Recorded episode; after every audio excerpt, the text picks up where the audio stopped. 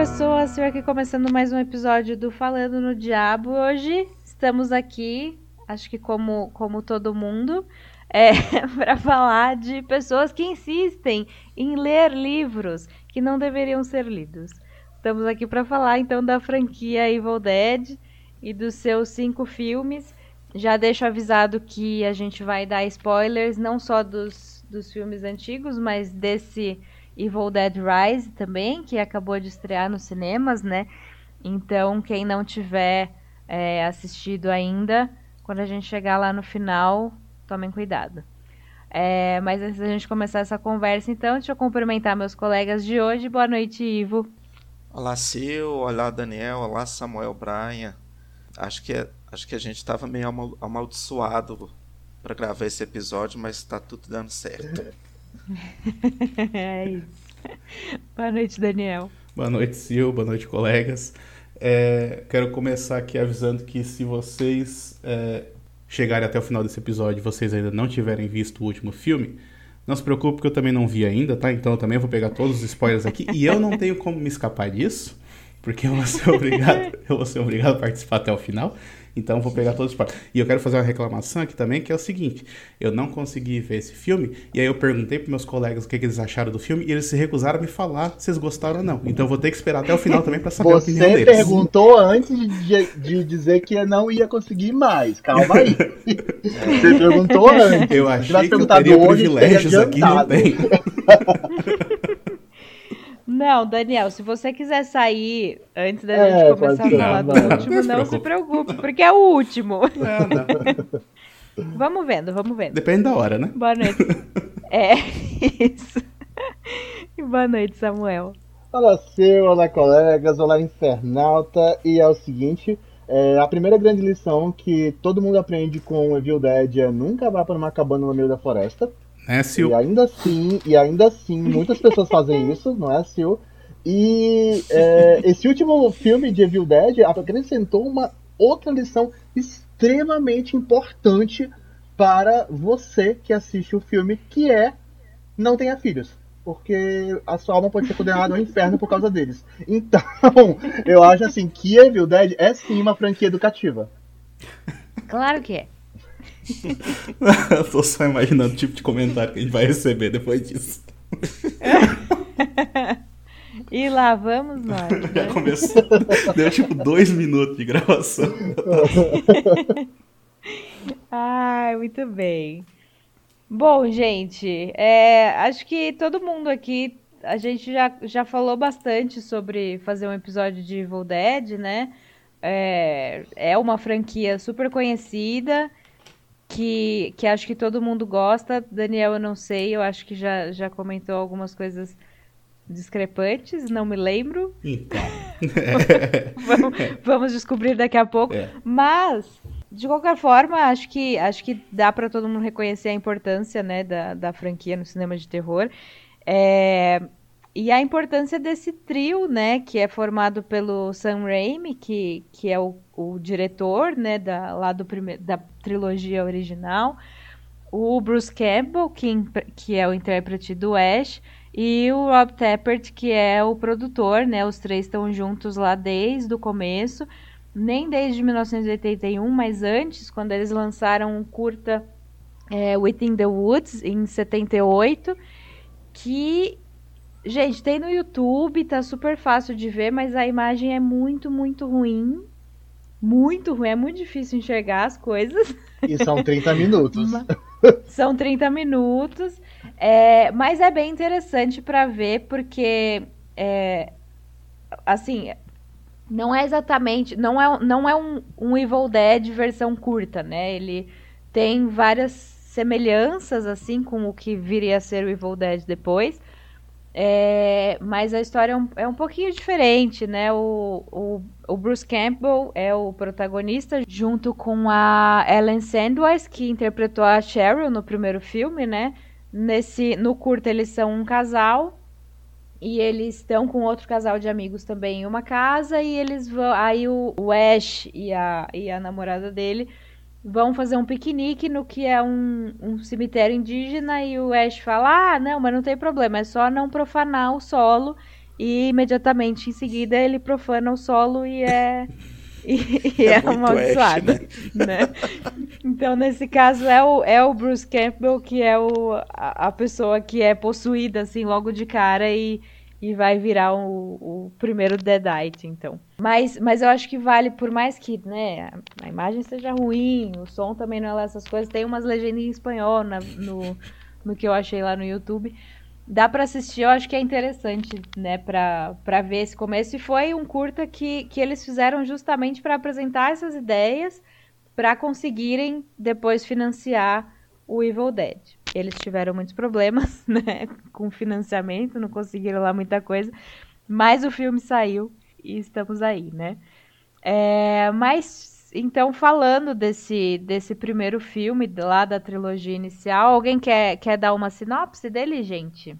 Como a, a, a Sil disse, eu acho que a primeira coisa que a gente tem que lembrar do, do dos filmes de The, The Evil Dead, né, é da ideia de que o, o Sam Raimi juntou esses amigos para fazer o, o If in the Woods, porque ele queria juntar a grana para fazer o The Evil Dead, né? Ele queria juntar 150 mil dólares para fazer The Evil Dead e ele conseguiu é, com o, o, o, curta juntar 90 mil dólares. Então já foi assim um trabalhinho ali bacana. É, o filme saiu em 1981, The Evil Dead, com o excelente nome em português Uma Noite Alucinante. A gente tem que tirar o chapéu para a versão em português. Embora a gente tem que lembrar que na primeira das primeiras das versões, o título original era The Evil Dead, Uma Noite Alucinante, dois pontos, A Morte do Demônio. Era tudo isso junto. Tá? então, é, basicamente, o filme conta a história de um, um grupo de amigos, né? O, o, o, Ash, interpretado pelo, pelo Bruce Campbell, é, que vai para passar um, um, tirar alguns dias, né? Numa floresta, é, numa cabana, mais precisamente. E de repente eles estão lá numa curtição, com ela tá bastante tranquila, né? Não, é, não são aqueles jovens porra louca que a gente tá acostumado a ver nos slash movies. Não, não, não, eles são bem tranquilos. São dois casais e a irmã do Ash. É, eles estão jantando. Parece que no jantar tem nem bebida alcoólica. Eu fiquei, meu Deus, que galera careta. se eles não foram pra beber, não foram pra fumar, não foram pra. Enfim, é, por que, que eles foram pra, pra, pra cabana? Eu fiquei me perguntando isso. mas, mas então eles estão nessa cabana quando no meio do jantar o, o alçapão do porão se abre e embaixo do, da cabana eles encontram um aposento com um livro, um estranho livro e um gravador. É, eles começam a ouvir a gravação, né? Quando percebem que existe a voz de um pesquisador dizendo que aquele é o livro dos mortos, né? E que ele está estudando a tradução desse livro com a mulher dele. Em seguida, ele lê uma citação do livro direto ali no, gra no gravador e percebe-se então que algo ocorre, né? É, o que acontece na verdade é a liberação de um demônio e que esse demônio vai atormentar uh, todas as pessoas que estão ali até que nenhuma mais esteja viva. Então, basicamente é isso. E um grande marco da história do cinema de terror. Embora é, é, é até interessante a gente dizer que Devil Dead é um grande marco do, do cinema de terror, porque não fez uma grande bilheteria. Vocês sabem que eu sou o fã dos números, né? E, e a arrecadação de Devil Dead foi, foi bem pequena. Foi 2,4 milhões de dólares só, é, mesmo para um filme que custou menos de 100 mil dólares no fim das contas. Mas hum, ainda assim, é, a gente tem que ressaltar que o Sam Raimi faz um trabalho aqui excelente. Ele, ele, é jovem, muito jovem, com muita vontade, né? Ele tem um domínio de câmera que é surreal. Então, mesmo você assistindo esse filme hoje, você fica muito impressionado com, com, com o quanto o domínio de câmera é bom. A, a cena de abertura, nossa, é, ela é o que a gente chama de shake cam, né? É, a câmera é colocada numa... No, ó, ó o, o, o Sam Raimi não tinha, não tinha é, é, grana para comprar os equipamentos. Então o que, é que ele fez? Ele colocou a, a câmera colada numa tábua de madeira com duas pessoas carregando e ele fez um take de corrida com a câmera indo para lá e para cá e essa imagem é maravilhosa, tanto que ela é simplesmente replicada em, quase todos os outros filmes. Tem até um, um, um, um easter egg interessante, a gente comenta lá no, no, no novo, né? E algum, alguns momentos em que, tipo, o ângulo é, da filmagem, o que está acontecendo de importante está em segundo plano.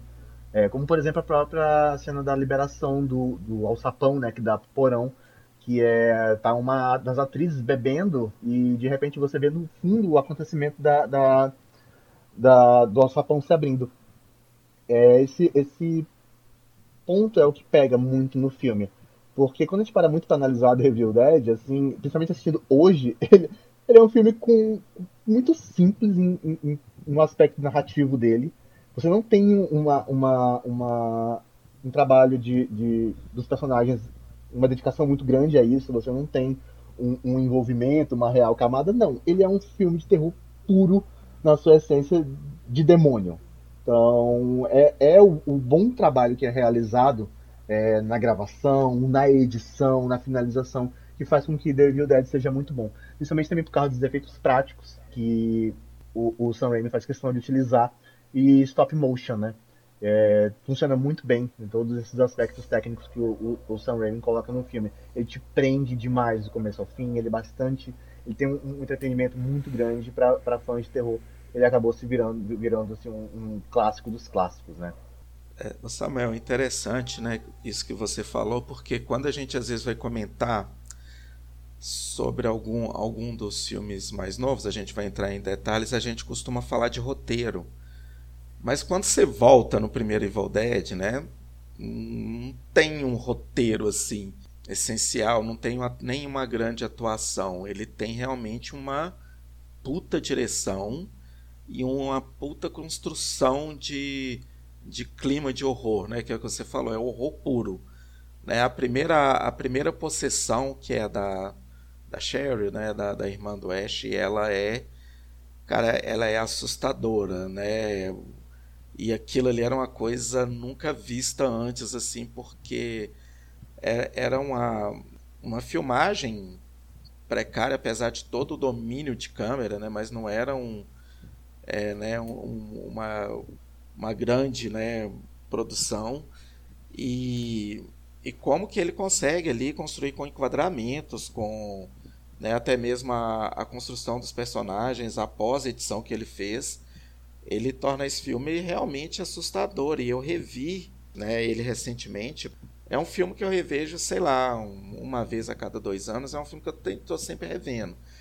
E, e, sinceramente, ele ainda é assustador para mim. Ele tem, ele tem umas algumas cenas ali para mim, essa cena da, da Shelley e a cena da Linda também, possuída, sentada, cantando, cara, aquilo é muito. Por mais que você perceba a precariedade dos efeitos, as, as cenas são muito assustadoras. Então o Sam Raimi ele consegue fazer ali com, né, com muito pouco recurso uma coisa incrível que, como você disse, foi um marco. Talvez não na bilheteria, mas ele é um filme que ele foi é, ele foi sendo reconhecido com o tempo. Acho que também quando o Stephen King viu, ele falou, ele deu um boom, né? Que o Stephen King falou que era o filme mais assustador que ele já tinha visto na uhum. vida dele. Ele fala isso de um monte de filme, mas na época eu não sei se ele falava tanto. Tem que ir atualizando, né? É. é bom, eu, eu acredito que daqui da, da lista que eu sou o único que não sou tão fã assim da, da franquia, na verdade. Uh, mas eu posso dizer que o, o, primeiro é o meu filme preferido, porque eu diria que, e aí eu vou reforçar alguma das coisas que foi falado aqui antes, é que a ideia de que ele, ele tem sim esse aspecto meio precário, né? Em, em muitos aspectos, inclusive. Tem, eu lembro que a última vez que eu vi, eu fiquei prestando atenção, tipo, na, na direção de fotografia, que do nada, tipo, sei lá, era um negócio muito estranho, porque daí tá no meio da floresta, daí tem uma luz muito forte fazendo sombra, esse tipo de coisa. Mas é que, né, não acho que não vem ao caso, porque a ideia ali era fazer algo como desse para fazer e ele fez e fez muito bem, na verdade. E essa questão do assustador que foi tanto foi tão falado aqui, é, eu acho isso interessante, porque quando a gente olha para trás hoje em dia, a gente costuma ver, por exemplo, a figura do Ash como sendo esse cara falastrão, esse cara que fica fazendo essas caretas e tal. Só que às vezes a gente esquece que o primeiro filme é genuinamente um filme de terror, depois é que ele vira comédia. O primeiro é bem terror mesmo. Então, assim, eu gosto mais desse. Eu não gosto da mudança que ele, que ele faz a partir do segundo, né? Mas eu acho que a minha relação meio problemática com o com a franquia, né? Com, a franquia não, com os filmes do Sam Raimi como um todo, é, eu acho que tem muito a ver com uma questão de gosto pessoal mesmo. Daí eu vou ver se vocês concordam comigo, mas é que eu acho que o Sam Raimi ele tem meio que um estilo de direção que é um estilo meio ame ou odeie, porque ele tem um estilo meio cartunesco, assim, meio exagerado, que eu acho que é, ou você gosta muito daquilo, ou você fica completamente fora, saca? É, então, por exemplo, a gente falou da outra vez do Darkman, que é aquele outro filme dele, cara, é brega pra caralho. Mas é basicamente Sam Raimi sendo Sam Raimi, sabe? Eu acho que de vez em quando ele consegue equilibrar o, o estilo dele com o filme. Por exemplo, os Homem-Aranha dele eu acho muito legal, porque eu acho que esse estilo cartunesco funciona muito bem numa adaptação de quadrinhos. É, em outros aspectos eu não, não curto tanto. Então é mais por causa dessa minha relação com, com o cinema do Sam Raimi, né? Mas eu não, não tiro os méritos do filme porque eu sei que ele tem bastante. Ah, não, sim, eu, eu concordo na parte que você disse que é um, é um ame ou odeio. Inclusive, mesmo os maiores fãs do Sam Raimi tem coisas que é impossível você é, é, é, desvencilhar. Por exemplo, ele fez aquele filme do, do Mágico de Oz, pelo amor de Deus. Exatamente.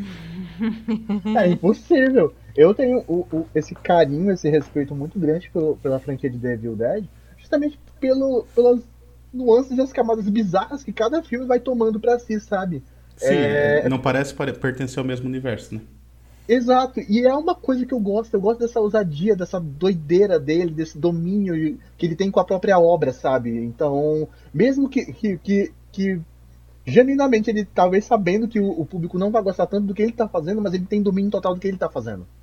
Então, ah, ele faz de então, propósito, eu... não tem dúvida nenhuma. Ah, não, disso. claro, total. É. É, então eu, eu, eu gosto bastante disso, né? Então, tipo, e até nesse, nesse filme mesmo, por exemplo, é, eu acho assim que, o, que o, a ideia de um livro dos mortos que abre um portal para demônio candaniano é, e tem toda essa questão da fita, né, que, que faz a invocação, é, tem, tem esse ponto interessante que eu gosto também que, que não é o, o, o pessoal que leu né, o livro, eles ouviram a fita. Então, é, eu acho que ele desenvolveu um novo nível para filmes de demônios, na, uhum. na minha opinião, porque os seres do, de Evil Dead, no geral, eles são são demônios vindo diretamente do inferno e que eles se espalham como uma doença. É, isso vai, isso uhum. vai ser trabalhado muito em praticamente todos os filmes. É, eles são puro mal, eles têm desejo de, infinito de, de matar e de violentar. Tanto que tem uma. A, a gente entra também na, na questão de que tem uma cena bastante polêmica do, do, do primeiro filme, que é que a irmã do, do Ash, ela está sendo a, a, mais perturbada, né, pelo, pelo, pela primeira vinda do demônio, e ela corre para a floresta para tentar fugir e tal. E ela é agarrada por, pelos cipós, pela floresta que já está possuída, né? As árvores é, vêm para cima dela e ela é estuprada, né? Por, por, pelo cipó, pela, pela, pela, pelas árvores. E é assim que o demônio entra nela. É, isso gerou uma pequena polêmica na época em relação à cena, à necessidade dessa cena, né? Eu não gosto dessa cena nesse filme. É, não, não acho que ela realmente caiu bem para o que estava sendo apresentado ali. Mas enfim, é, foi feita. E tem isso, né? Então tem essa questão de, de se divertir. O, o Daniel falou, ah, é, esse é o filme mais terror. Ainda assim, eu acho que ele tem um, um certo divertimento. É, ah, é... não, mas eu digo comparado com os outros. Ah, não, sim. É, hum. Eu até ia falar, por exemplo, a ideia de que, que os corpos precisam ser desmembrados, né? Para que, uhum. que possa ser, ser possa acabar o demônio, né? O, o Ash ouve essa, essa informação de fone. E o Scott, ele, ele hum. escorteja a namorada dele sem saber dessa informação. Então, tipo, cara, ele já tinha algum problema.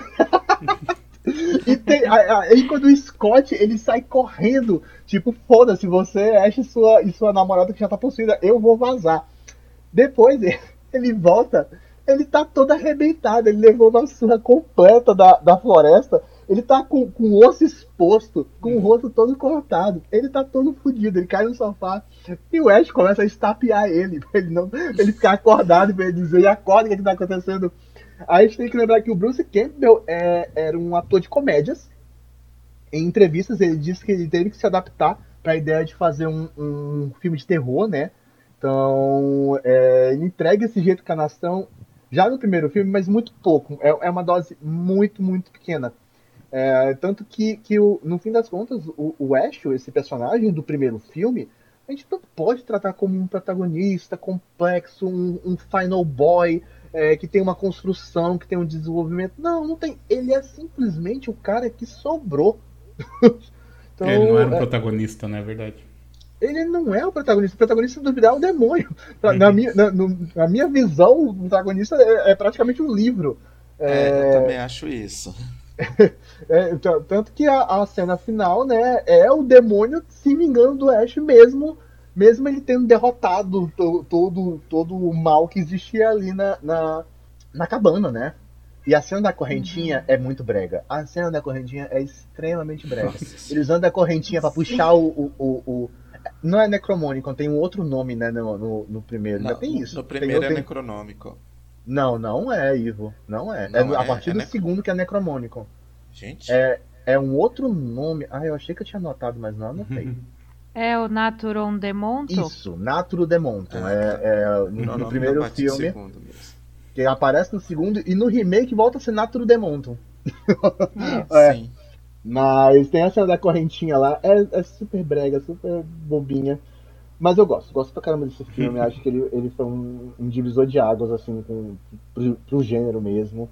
E o legado dele é muito interessante, tanto para a própria franquia, né? Porque aí a gente vem para as outras continuações, a gente vem para um pro remake que tem uma proposta que eu tenho certeza que agrada muito Daniel, por exemplo. Ah. e, e, quem, e aí a gente está vindo agora para o que quem sabe se tornar uma franquia novamente, né? Porque uhum. a gente já está perigando aí, porque entre o remake e a Ascensão foram 10 anos eu já tô achando que os produtores vão querer enfiar mais Evil Dead aí na, pra gente, tipo, anual, bianual.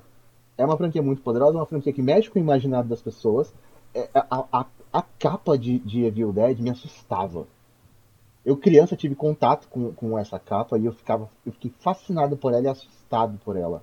Porque é aquela, aquela cena da mão, né, saindo da terra, com, segurando o pescoço da mulher e ela jogando a mão pro alto. Pra mim, isso é um, é uma memória clássica da minha infância. Eu entrei na locadora e sempre que eu entrava na locadora, indo pra sessão de terror e, e encarando a capa de Evil Dead até, a, até o momento que eu tive coragem de assistir esse filme.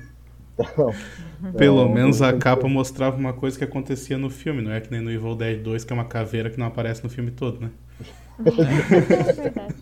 não, tem, tem uma cena de uma caveira com asas assim na cabeça, assim, quando eles falam o que é o Necronômico. Tem. Porra, mas aí aparece em quanto tempo de filme pra estar tá na capa do filme? Não, é, pois é, mas nada a ver não, mas. É, eu, tenho, eu tenho traumas, assim, com, com esse Evil Dead, assim, por sacanagem de irmãos mais velhos. E, né, um, ele se, um irmão meu sentou, pôs um lençol na cabeça e ficava cantando We gonna get. E no quarto, assim, dormi os quatro, assim, eu acordo, meu irmão sentado na porta cantando. Bicho, eu grita, gritei tanto nessa noite. Uma confusão, tipo, Quando sei lá. começaram seus traumas? Aí, é. nesse momento. nesse exato é. momento. É, eu acho que essa parada de. Porque tem gente que até se ofende quando, quando alguém comenta que o primeiro tem lá seu tom cômico também, né? Uhum. É, ah, mas, mas assim, eu concordo que é um filme bem mais sério, né, que, do que os outros, mas eu acho que o que, o que mais é engraçado nesse é que os possuídos, eles são uns zoeiros. eles torcem um pelo outro, assim, tipo, é, quando o Scott empurra a Sally, né, a namorada dele, na, na lareira, e a Cheryl tá lá no, no porão, assim, ela, não, tira ela daí, a pele, vai queimar a pele dela, é tão bonita, não sei o quê. E ele tira, e aí a Sally levanta e ataca ele de novo, e aí a Cheryl fica lá torcendo, tipo, batendo a porta. Tipo, eles são, eles são zoeiros e eles ficam provocando, e aí, uhum. tipo, volta ao normal, começa a falar como se como se a possessão tivesse passado, uhum. né? Tipo, eles enganam, eles são, tipo, essa coisa, né? É, então, acho que isso, que isso é o ponto que que tem ali algum tom de. Mesmo que seja rir de nervoso, sabe? Uhum. Sim, sim. É, mas tem. E, e vocês falaram, né, do, da gravação, né, do, do, da pessoa que achou o livro. E é isso, né? Tipo, porque hoje mesmo tava rolando na internet uma discussão de ai, quem que é o maior vilão? E aí tinha o Ash, o Eric do remake e o Danny do novo, né? Porque são os três que liberaram o mal. Mas, porra, velho, o cara acha um livro que ele sabe que é amaldiçoado, ele não só lê, mas ele grava. E aí a pessoa só vai lá e dá play, sabe? Não é culpa dela, Sim. não é culpa do Ash, não é culpa de nenhum dos que estavam lá, sabe? O Eric sim é culpado, depois é. a gente chega lá. Mas, mas isso me lembrou. O Eric não só é o culpado, o Eric é um grandíssimo filho da puta. mas a gente vai não. chegar lá. Mas, mas, isso me lembrou aquela cena do Todo Mundo em Pânico 3, que uma emissora de televisão tem acesso àquela fita do chamado e ela fala assim: é e nós vamos exibir o, o dia inteiro, tá ligado? Não, acho que tem um trecho que eles falam, e agora vamos exibir pela sétima vez o trecho completo da fita encontrada, da fita amaldiçoada. Basicamente é isso, né? muito bom. o cara fala na gravação que, ah, não, porque são as palavras que, que né, dão acesso a isso, não sei o quê, e as palavras são essas daqui. Daí ele começa a falar assim, Caralho, né? Ai, é muito bom. Ah, é. Bem, então, né, com, com o sucesso que acabou sendo o, o primeiro filme, é, o Sam Raimi teve mais facilidade um pouco de, de financiar o 2, né? Principalmente com esse endosso do, do Stephen King. É, e então Evil Dead 2 acabou sendo lançado em 1987. A direção foi novamente do Sam Raimi. E dessa vez ele escreveu o roteiro junto com o Scott Spiegel. E tem muita gente que até fala que sei lá por que que fala que o 2 é um remake do 1, um, sendo que na verdade ele só tem uma recapitulação, né, mais ou menos ali no começo, é, e, e, depois ele, ele continua a história, então, então é uma sequência, e aí é uma sequência que já, como a gente disse, né, insere muito mais já a comédia, aí de uma forma bem mais, bem mais forte, né, bem mais aberta do que, do que no primeiro filme. É, quem quer falar um pouquinho sobre o que se passa nessa sequência? Vai lá, Samuel. Você pegar o, da sinopse. Pegar o bonde, né? Eu, eu gostei do que tu falou, né? Que, do ponto do Stephen King. É, porque vale lembrar que o, o The, Evil Dead, The Evil Dead né, não foi um sucesso. Não foi sucesso nem comercial, nem de crítica. Mas ele chamou a atenção do Ivan Shapiro, que levou esse filme simplesmente para Cannes.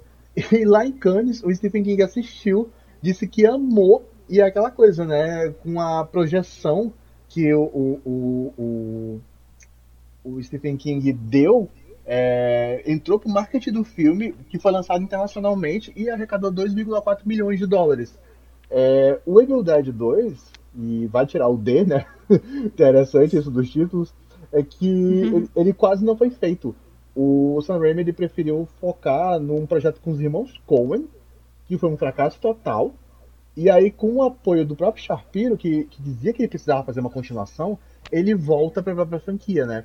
Então, tem essa questão de que, de forma curiosa, eu, eu sou uma dessas pessoas que, que diz que os 10 minutos iniciais de Evil Dead 2 eles são um remake. Porque tem, tem mudanças na história e, e tem mudança dos atores. Então, pra mim, os 10 minutos são um remake. Que praticamente é, é o. Que...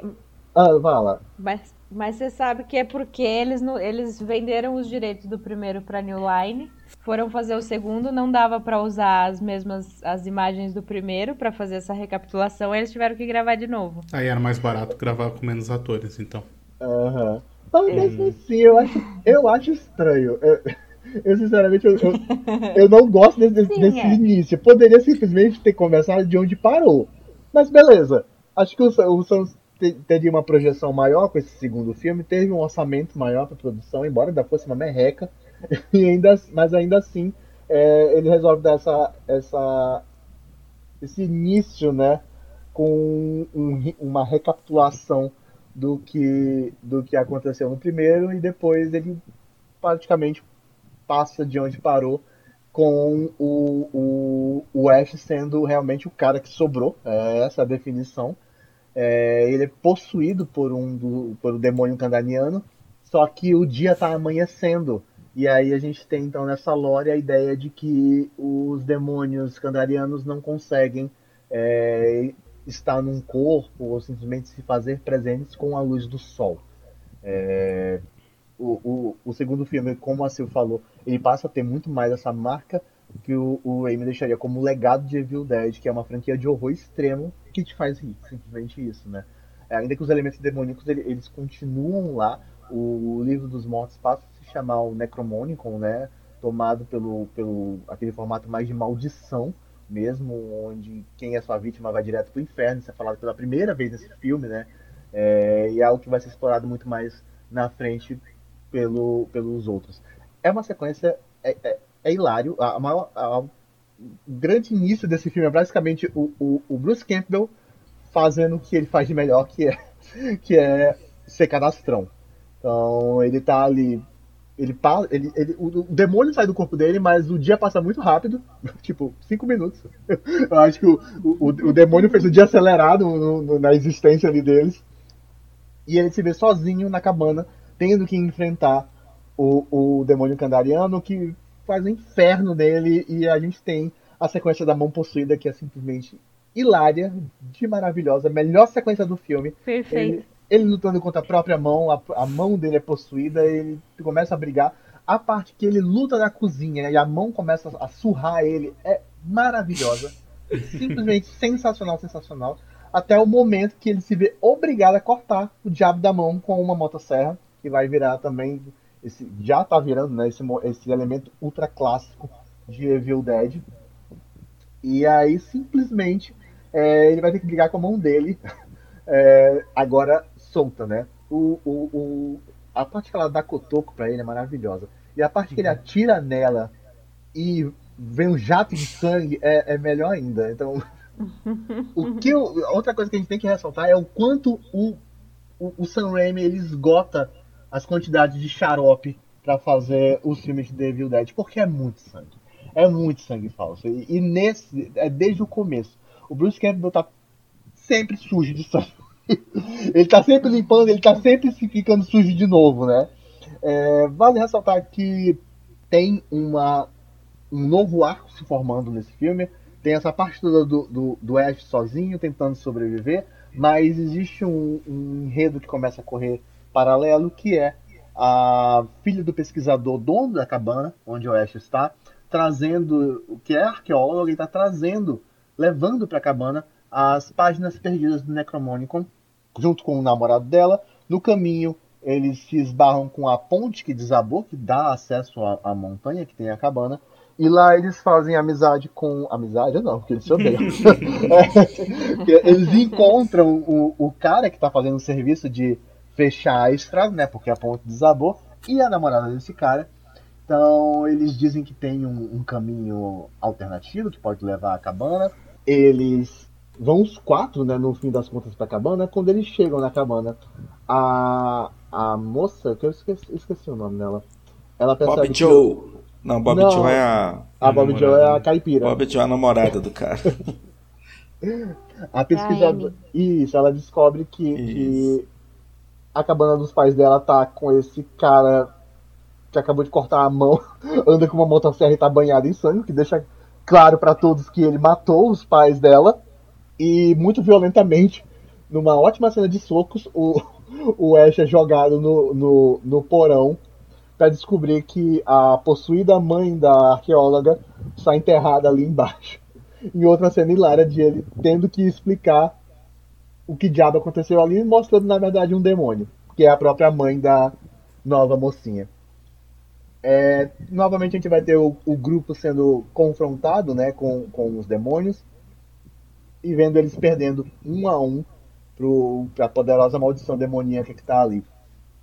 É, o, o, o, Ash vai se unir à mocinha, a nossa arqueóloga, para tentar reverter o, os acontecimentos. É, tem a participação bizarra do pai dela, que morreu, mas em forma de espírito explica. Essa é a, a, parte mais tosca do filme, definitivamente é essa. ele aparece como um espírito para explicar que naquelas páginas que ela trouxe do Necromonicon existem dois feitiços capazes de acabar com a maldição que está ali. é, mas numa sequência muito perturbadora de eventos, é, todos vão morrendo, até sobrar apenas o Ash, tendo que enfrentar o, o, a manifestação carnal do demônio, até que ele é simplesmente sugado pelo um portal interdimensional que vai levá-lo para simplesmente o ano de 1300. Então, é, Devil Dead é isso. É uma. Eu gosto de dizer que Evil Dead 2 é, é uma. É uma mas eu posso dizer, um Evil Dead 1 mais, mais afinado, mais, mais bem polido. É, vale lembrar que praticamente toda a equipe que teve no primeiro filme estava no segundo. E tudo no segundo filme é muito mais bem feito. É, os efeitos especiais, os efeitos práticos. Nossa, os efeitos práticos estão muito melhores, principalmente as partes de stop motion. Tá, tá muito bom comparado no primeiro. O primeiro você tem que dar uma, uma, uma passar um paninho ali, principalmente aquela parte dos demônios se, se derretendo em massinha de modelar, é, é muito, é muito mal Passar um panão. Tem que passar um panão naquela parte que era muito panão. mal feita. Mas no 2 tá tudo muito bem feito, assim, na, na medida do possível. E finalmente o Ash deixa de ser o, o cara que sobrou para virar realmente um protagonista. É, uhum. Ele passa a ter o, o, o, o Bruce Campbell pode entregar muito mais da aura de comédia dele isso é maravilhoso no, no filme. Então, o, o Gore fica muito melhor. E ele simplesmente assim. Ele vira. Ele começa a virar um super-herói desse universo do Evil Dead. Uhum. Começa aí, principalmente porque ele tem a clássica cena dele colocando a motosserra na mão dele, cortando o cano da, da escopeta de cano duplo para virar uma, uma escopeta de, de cano curto e ele simplesmente olha para si mesmo e diz groove. Então, groovy. sensacional, cena clássica do cinema de terror, uma das mais clássicas de todas. É, a mãozinha, eu amo a mãozinha, principalmente porque é ela que dá a facada que mata a arqueóloga. Quando a gente pensa que as coisas estão começando a caminhar, a mãozinha reta, mãozinha filha da puta, que mãozinha do caralho. e o final extremamente surpreendente, que por mais que muita gente possa achar tosco. E sinceramente, eu revendo, parece assim que o Ash ele mergulhou numa novela da Record. Então, tipo, é, é surpreendente, é surpresa, é surpreendente. E eu gosto disso em Evil Dead, é uma coisa que eu vou comentar mais na frente, que é saber surpreender. Porque o final do primeiro filme surpreende, o final do segundo filme surpreende pra caceta, porque você nunca imagina que vai para aquilo. Então, e, o final do terceiro surpreende ainda mais. Então, o que eu gosto dessa direção do, do Sam Raimi também, que segue nesse segundo filme, é isso. Ele, ele vai para essa ousadia louca dele, esse estilo muito pessoal dele, que ele sempre deixa essa marca pro bem ou pro mal. É, eu, eu acho. Samuel falou muito bem, muito bem mesmo do, do Evil Dead 2, assim. Por mais que eu, eu goste mais da, digamos, seriedade do primeiro, apesar né, de ter os tons da comédia lá, que eu acho que né, o próprio Sam Raimi também, ele insere muitas coisas dos Três Patetas, acho que ele é fã dos Três Patetas, né? Aquela cena da mão é digna do, dos Três Patetas, assim como vai ter na, na sequência. Mas é, essa questão né, de, de tornar o, o Ash o herói, o, né, o Bruce Campbell assumir esse papel de, dele, da, daquela tosquice dele, né? Dele começar com aquelas frases dele, groove, né? Come on, baby, alguma coisa, né? É, tipo assim, tem uma parte lá, não, eu não, não lembro como que é em inglês, né? Nós vamos engolir sua, sua alma, engula isso. É, isso dá, dá esse tom do, da nossa afeição pelo Ash, que, que vem daí, né? Porque do primeiro é, como o Samuel falou, é o cara que sobrou, ele não tem uma, uma relevância. O primeiro protagonista é o livro. E, e, nesse ele assume esse papel e ele assume muito bem. O filme ele é, muito, ele é muito legal, ele é muito. É, a questão dos efeitos aí já funcionam muito mais que o primeiro. É, ele continua com né, as possessões continuam assustadoras, né, os, os, os Deadites. Então, continuam assustadores nesse filme. A, a mãe da menina, né, que sai do da terra, ela é assim, a cena é assustadora dela saindo debaixo da terra, a, a personagem dela funciona muito bem no filme. E eu também gosto bastante, assim, tanto quanto o, o primeiro, assim. Eu acho que vale muito a pena, assim, conferir, assim. E, né, e assim, né, é só a gente não ligar pela continuidade da, da, da, continuação, né, do, do primeiro como encerra, porque, né, é um, isso era uma história lá só com ele e com a Linda, né, os outros são totalmente é, ignorados para fazer essa, essa recapitulação, mas foram, foram seis anos, né, sete anos depois do, do segundo, do primeiro filme. É, tem até uma entrevista do Bruce Campbell falando, gente, vocês podem pegar, assiste o primeiro filme, daí pega o segundo filme, pula toda essa parte da Linda, porque tem ali a cena em que o demônio, né, vem e, tipo, atravessa a cabana e, e acerta o Ash e é aí que ele é possuído. Então, tipo, pulem tudo o que acontece antes, chega nessa parte e dá uma continuação perfeitinha. pois é. Olha, e já adiantando, né, o final do do, né, do, do segundo para o início do terceiro também diferente. é, é verdade. Não é, mas não é de se surpreender, né? Porque continuidade uhum. nunca foi o forte ali, né? Não, tenho, mas... é, o Sam Raimi tem um sério problema de continuidade com essa franquia. É, mas eu acho terceiro, que o... principalmente. Eu acho que a grande prova de que o tom do filme mudou é que, por exemplo, apesar de esse aqui ele tem muitas similaridades com o anterior, ele não tem a cena de estupro, né? Porque esse daqui é um filme de comédia, então acho que não no outro lá, se no outro a cena já foi polêmica, nesse daqui então que é um filme que é para ser divertido, essa cena não faria sentido nenhum, né? Então tá fora desse filme. Uhum. Mas ainda assim, Daniel, ela é refeita, né? Só que de uma maneira diferente, porque a, a Bob Joe, o fim dela é com um cipós.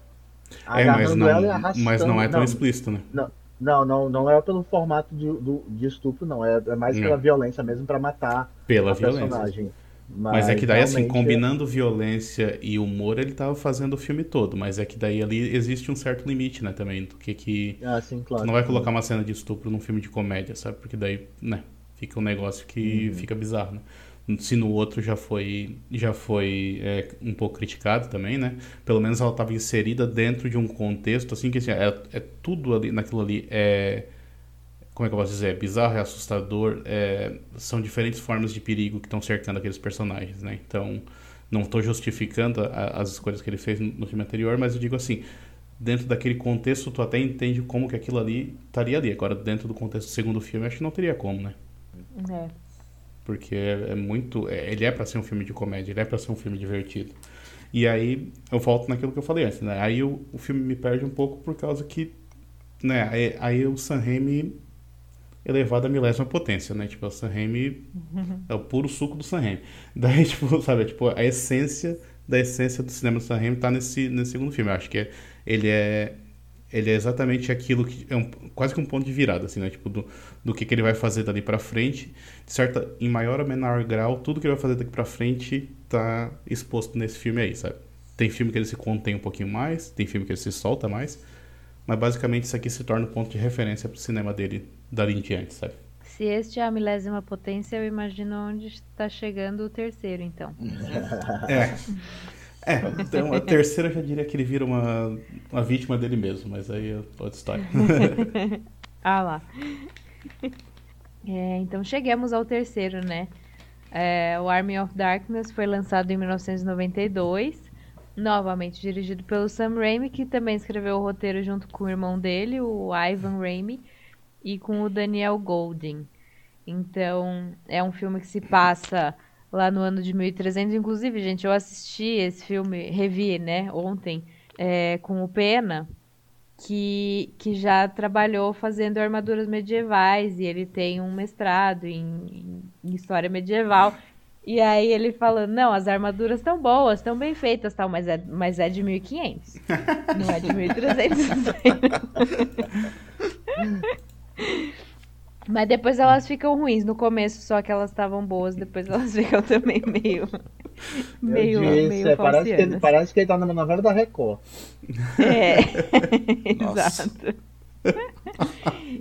e é um filme que então assume completamente a, a galhofa, né? É, mas foi, ele, ele foi muito retalhado pelo, pela Universal. É, inclusive até o, esse filme tem dois finais, né? Tem o final original, que a Universal assistiu, não gostou e, e mandou fazer outro. É, e, então ele foi, ele foi muito retalhado e por isso também que ele foi não só mais cômico, mas menos sangrento, né? Muita, muita coisa que era bem mais explícita nos. Muito do gore, que era muito mais explícito nos, nos anteriores. Nesse já dá uma, uma bela segurada, assim. A impressão que dá é que o Arm of Darkness é um filme de aventura. É, ele é, né? É. Ele é. é aventura, aquele. Como é que é? Sandália e. e espada, né? Uma coisa assim. Sword and Sandal, né? Que é. Isso, isso, é. É. que daí, é... Tipo, é, é isso, né? Porque ele não é Tipo assim, lógico, tu tem ali o, o Army of Darkness, né? Tu tem os, os esqueletinhos ali que ficam é, lutando, mas assim, tu substitui isso por orcs, por exemplo, tu tem um filme de fantasia, né? Sim. Uhum. Então. Uhum. É por isso que eu, que eu, que, eu, tenho essa teoria de que o Army of Darkness, no fim, é um, é um filme de fantasia. Ele se aproveita né, dessa mitologia do, do, do, The, do Devil Dead, mas ao mesmo tempo ele se afasta é, dessa mitologia. Então, toda a questão do, dos demônios e tal, ela, é, ela, fica mais ali naquele campo do, do, de uma batalha do que uma maldição, né? Então, é, realmente o filme mais divisível definitivamente é esse. Vale lembrar que, que pela primeira vez o, o Sam Raimi vai ter dinheiro para fazer o filme, porque o, o, produtor executivo, que eu não lembro o nome, ele tinha um acordo com a Universal. Eu acho, ah, acho que era isso. Ele tinha um acordo com a Universal para fazer para fazer algumas, algumas produções. E aí o Sam Raimi apresentou a ideia do Evil Dead 3 e o, o cara até gostou, só que depois percebeu que ele não tinha nem não tinha como tirar dinheiro para poder fazer uma, a produção do jeito que o Sam Raimi queria. Então ele enfiou o Army of Darkness simplesmente debaixo dos panos nesse, nesse acordo que ele tinha com a Universal. E aí o, o, o, o Sam Raimi pegou 11 milhões para fazer o filme, simplesmente isso. Então, o filme vai se passar em 1300, né? O, o Ash é transportado acidentalmente para os tempos medievais, acaba ficando preso né, a esse passado e precisa enfrentar o, o exército dos mortos-vivos para poder conseguir voltar para casa, né? É, é, tem alguns momentos bem hilários, tem é, é real, definitivamente um filme que vai totalmente pra comédia agora. Já foi falado, mas a gente tem, a gente tem que bater nessa tecla, porque só assistindo para entender a, a, bagunça que vira Army of the Dead. Porque é uma bagunça. Novamente, a continuidade tá uma merda. Porque o filme termina de um, o, o segundo filme termina de um jeito e o terceiro começa de outro. Então, assim, uhum. só o contexto da, do teletransporte que se manteve. Mas enfim, tem o tal lá do, do Lord Arthur, que prende o, o, o, o, o Ash é, acha que ele é um demônio, joga ele no poço dos demônios, ele faz é matar os demônios que estão nesse poço, dá um duplo twist escarpado, sai do, do, do, do, buraco e vira o queridinho do momento lá do, do da comunidade medieval. É, o que eu posso falar desse filme, basicamente? A cena dos clones é excelente, ela é uma piada, mas é excelente. Eu adoro essa cena, ela é muito boa. Os efeitos práticos estão maravilhosos. Então, acho que assim, o, o auge da trilogia eles chegam, né? Nesse auge.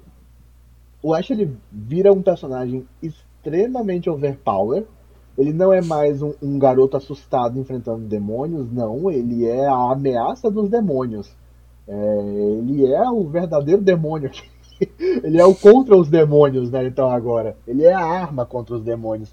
Ele tá cheio de frases de efeito, além do Grun, que ele repete novamente. Nossa. É, tanto que, que que Duke Nukem, um, um, jogo extremamente violento, não sei se vocês lembram, copiou um monte de frase do, de efeito do, do, do Ash em Army of Darkness para usar no jogo. Eu acho isso hilário.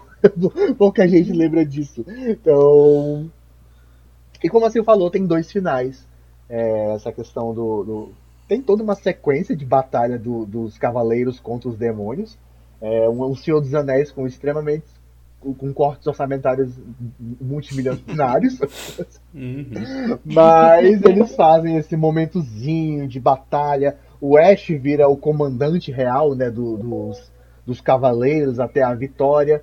É, e tem o, o, um grande vilão dessa vez, que é apresentado ali no meio do, do, do filme, que é o, o, o clone do Ash, mas o clone grande, né? O clone do tamanho dele, porque os outros são mini. É, que ele se revela o demônio e luta, né? Traz o exército dos mortos de volta, porque o Ash pisa na bola com o negócio lá dos, dos três livros. Mas é, é o Ash ele, ele, ele entra nessa dele começar a fazer merda, né? É, ele, ele entra nessa fase de começar a fazer merda. A arrogância dele leva pro. pra ele fazer tanto, né, que é, o exército, né, é libertado por culpa dele. uhum. Mas fez grana. Eu acho impressionante como esse filme fez grana. Uhum. Ele fez 25 milhões de dólares. A crítica não gostou de ter virado uma comédia completa, né? Uhum. E aí. Mas a gente tem que, que ressaltar, por mais que, de fato, eu não questiono quem não gosta de Army of Darkness no, no contexto Evil Dead, porque. Mas eu, eu a gente tem que, que deixar muito claro: esse é o filme que faz o Ash. Definitivamente esse é o filme que faz o Ash. No, no, novamente, no primeiro ele é só um cara, no segundo ele começa a virar o canastrão, e no terceiro ele incorpora de vez esse personagem que vai ficar no imaginário popular de uma vez dessa maneira. Não vai ficar como os outros dois filmes. Ele, o, quando alguém lembra do Ash, é o Ash do Army of the Darkness, mesmo que não lembre do Army of the Darkness. é, é, a personalidade do Army of the Darkness que vai se sobressair como o, o Ash no geral. Então, eu gosto de, desse aspecto nesse filme. Gosto da ideia dos dois finais. Os dois finais eu acho bem interessantes.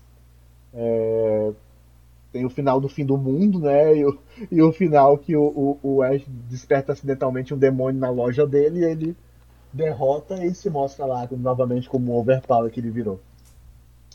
Mas é um filme bem divisível e um pouco problemático na, na, na linha do tempo. Não, o problema é que na linha do tempo não quer dizer nada, né? Porque todos são. É. é. o menor dos problemas. Ah, não, isso daí é de menos. Não, é realmente, esse daí pra mim não, não me desce, não, cara, porque, pô, aí, aí complica, né? É, é, eu acho eu... legal que é esse, esse reino do Oeste, né? Que ele ele sai, né, como esse herói lá e volta para a vida dele, onde ele trabalha numa loja de departamentos, assim. Em um dos finais, né? No outro ele não volta. Em um isso. dos finais, no é. outro. é, não, esse nome desce. Outro, os outros eu até consigo ver e tal, mas porra. Eu acho, mas eu acho que é meio que um consenso que até entre os fãs da franquia esse daí fica em último lugar, né? Entre os filmes do Sam Raimi. Hum, sim, sim. Ah, sim. Ah, tá. Ok. É, eu acho, eu revi, revi, né? Fazia um tempo que eu não assistia esse. E eu gosto bastante, assim, da, da primeira parte, sabe? Quando ele, quando ele chega, quando rola esse negócio do, do poço. É, enfim, até, até basicamente ele partir pra pegar o Necronômico. E aí vira um negócio bem, bem três patetas mesmo. eu, eu gosto da cena que ele não lembra das palavras.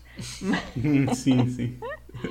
Mas eu acho que às vezes ele força um pouco a mão na comédia mesmo, Sim, né? Uhum. Nessa comédia é, palhaçona, assim. Mas eu ainda gosto do filme, assim. Acho que ele tem, tem. Tem algumas coisas que me divertem ainda. Eu gosto muito do, do Exército de Esqueletos, que faz referência ao, ao Ray Harryhausen, né? Uhum. Que, uhum. que fazia esses, esses esqueletos de stop motion, assim.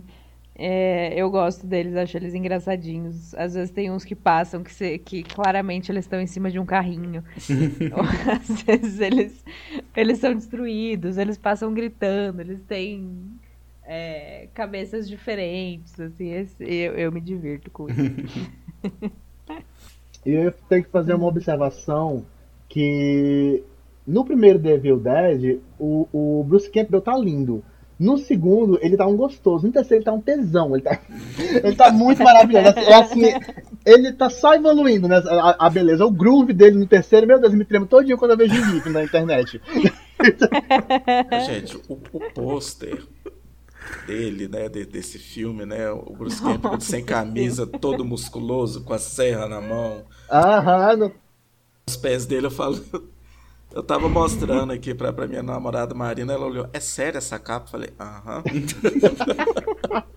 No segundo já rasga a blusa. Quando, lá no final do segundo filme já rasga a, a, a manga da camisa dele, aí mostra o braço, o, o braço com o tríceps todo marcado. Eu, eita! aí no terceiro, né, já tá lindo naquele terceiro. Nossa, como ele tá bonito. E a gente fala assim brincando, mas o Bruce Campbell, como o Bruce Campbell ama, né? É, é, Evil, Evil Dead. Tanto que, que ele vem participar da, da série muito abertamente, fica muito triste com o cancelamento, uma coisa que ele não queria. É, uhum. e, e ele é produtor, inclusive, do remake. Então, ele e o Sam Raimi são produtores Sim. do remake. Eu não sei se ele é produtor do, do, do Rise, eu, ainda não, eu não verifiquei isso. Mas ele é um apaixonado pela, por essa franquia. Ele, ele tem um, um, um respeito, uma admiração, um carinho enorme por, por ela. É, ele revelou meio que acidentalmente que, que o remake estava sendo feito numa entrevista. Então, e é um cara assim que, que você percebe, ele é espirituoso pra caramba. É, então, é um, um, extremamente admirável. Mesmo que Evil Dead é isso, né? E, mas ao mesmo tempo eu acho, eu acho interessante. Tipo, essa ideia. Hoje a gente vive a ideia do, dos Legacy Sequels, né? Então, eu não, eu não vejo a necessidade de um Evil Dead com, com Bruce Campbell mais. Então, não, não vejo, não vejo. Não, o Rise não, mesmo foi uma prova disso. O remake tem aquela. Tem a cena pós-créditos, né? Que, que ele é. Sim. A gente tá adiantando um pouco, mas enfim, tem uma cena miserável, não serviu pra nada aquela cena. Ah, mas. É legal, é uma homenagem. É, é uma homenagem, é, é bacana, é, é bacana. É, mas não precisa, você sabe que, que ele tá ali em espírito. Então a, a franquia pode andar sem ele. Eu acho que essa é, é uma das, das, lições que a gente tira assim, de, de uma conversa hoje sobre Evil Dead, sabe? Uhum. O que eu acho louvável no, no Sam Raimi né, e no próprio Bruce Campbell é eles apostarem em diretores novos para fazerem esses novas franquias, novos remakes, porque quando né, o Sam Raimi fez, ele era um diretor iniciante. Então, eles usarem esse universo para para dar essa oportunidade, né? Apesar de todas todas as minhas questões que eu tenho com o remake e com o Rise, né, que a gente vai falar daqui a pouco, eu acho isso muito legal da parte deles de tipo, não o Sam Raimi fazer, né? Eu vou fazer. É, uhum. Achei muito muito legal isso da parte deles, assim, de entregar essa essa franquia aos jovens diretores aí para e bons diretores para que eles possam dar, dar uma sequência legal nisso aí. Bem, gente, então, é, como já, já comentamos aqui brevemente, né, é, em 2013 a gente teve é, o remake, então, reboot, né, que, que saiu então 11 anos depois do, do Army of Darkness, Dessa vez a direção ficou por conta do, do Fede Álvares, que escreveu o roteiro do filme também junto com o Rodo Sayagues. E aqui temos um filme sério. Acho que. Não sei, eu não sei. Assim, eu. Porra, faz 10 anos, né? Eu lembro de, de ter assistido numa pré-estreia também. E, mas eu não lembro bem da, dos comentários, sabe? De, de quem assistiu e de que, mais especificamente de quem não gostou. Mas, mas talvez esse tom tenha sido uma questão, né? Não sei o que, que vocês acham. E, e, quais as impressões de vocês, né, sobre, sobre o filme. Um ponto interessante quando a gente tem que, que lembrar de, do remake de, de Evil Dead é que lá por 2011 saiu um monte de remake. E saiu remakes dos maiores. Foi um ano estranho, porque saiu remake dos maiores clássicos do, do terror, assim, do, dos grandes conhecidos. Saiu remake do Massacre da Serra Elétrica, saiu remake de Sexta-feira 13 e saiu remake de A Hora do Pesadelo. É, e aí, como eu disse, o Bruce Campbell acabou revelando numa entrevista, meio que acidentalmente, que um novo filme de Devil 10 estava sendo feito. E ele e o Raimi seriam produtores dessa vez, né? Não, o Raimi não estaria na direção. A direção foi pro estreante, o uruguaiano, se eu não me engano, né? O Fred Álvares. É, hoje a gente conhece o Fred por, algum, por alguns outros projetos, e claro, pelo próprio Evil Dead, mas ele foi um estreante com esse filme, então todo mundo ficou meio assim, é, já meio receoso com o que estaria vindo pela frente. Eu lembro que eu fiquei bastante e tal, É, o filme fez 10 anos agora, né? Semana Sim, passada, se eu não me engano, eu reassisti com, com essa. com esse. Pra comemorar o, o, os 10 anos, não sei, não sei se deveria ter assistido. Mas, e, até como a Sil falou, é muito interessante como esse filme foi divisível. Foi muito divisível entre público e crítica. É, e o principal argumento de quem falava contra esse filme é de que ele era sério demais. Ele era exageradamente sério. É, eu não acho esse o problema do filme. É, eu vou já já falar o, os pontos do que eu acho. Mas no filme, deixa eu só pegar a, a ficha aqui, que em português foi a morte do demônio mesmo, né? É, uhum. Conta a história de, uma, de um grupo de jovens que vai para uma, uma cabana no meio de uma, de uma floresta para ajudar uma pessoa. Essa pessoa é a Mia, que ela é uma viciada em drogas. E para vencer os seus próprios demônios, né, os seus demônios pessoais, ela vai com esse irmão, que é o David, a namorada do irmão, e outros amigos como a Olivia e o Eric, para essa cabana rústica que pertence à família deles. E eles vão fazer uma limpeza na Mia. Vão, vão ficar ali com ela até ela conseguir largar o vício em drogas dela. Esse eu acho que é um argumento excelente para fazer a, a, a ideia do filme em si, né? Só que, claro, as coisas não saem como esperado. Além de todo o problema de uma pessoa que está muito viciada é, se ver é, tendo que largar de uma vez só as drogas e isso causa um problema entre eles. Há problemas entre eles. É, o David estava muito tempo sumido, a Mia praticamente estava, entrou no mundo das drogas por causa desse sumiço dele. É, Olivia e Eric têm um rancor muito grande com o David, está tudo ali muito jogado superficialmente. Se você piscar, você perde essas informações praticamente. Mas além de todos esses problemas entre eles, é, eles encontram então no porão da, da cabana um Necromanicon. É o livro que é feito de pele humana e cujas páginas são escritas com sangue, né, numa língua até então indecifrável.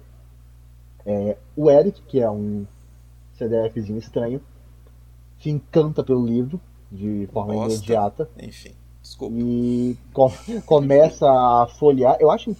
Tá aí, eu adoro esse aspecto desse, desse Necromanicon, desse, dessa versão, porque tá lá, né? As páginas, as pinturas, tem as pinturas são lindas.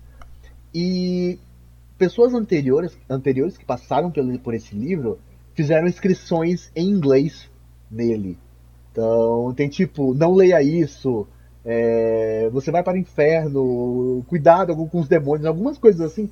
E o filho de uma puta do Eric ignora todos esses avisos que estão praticamente no glossário do caralho desse livro e ele começa a interpretar o que está ali e faz um dos rituais de invocação.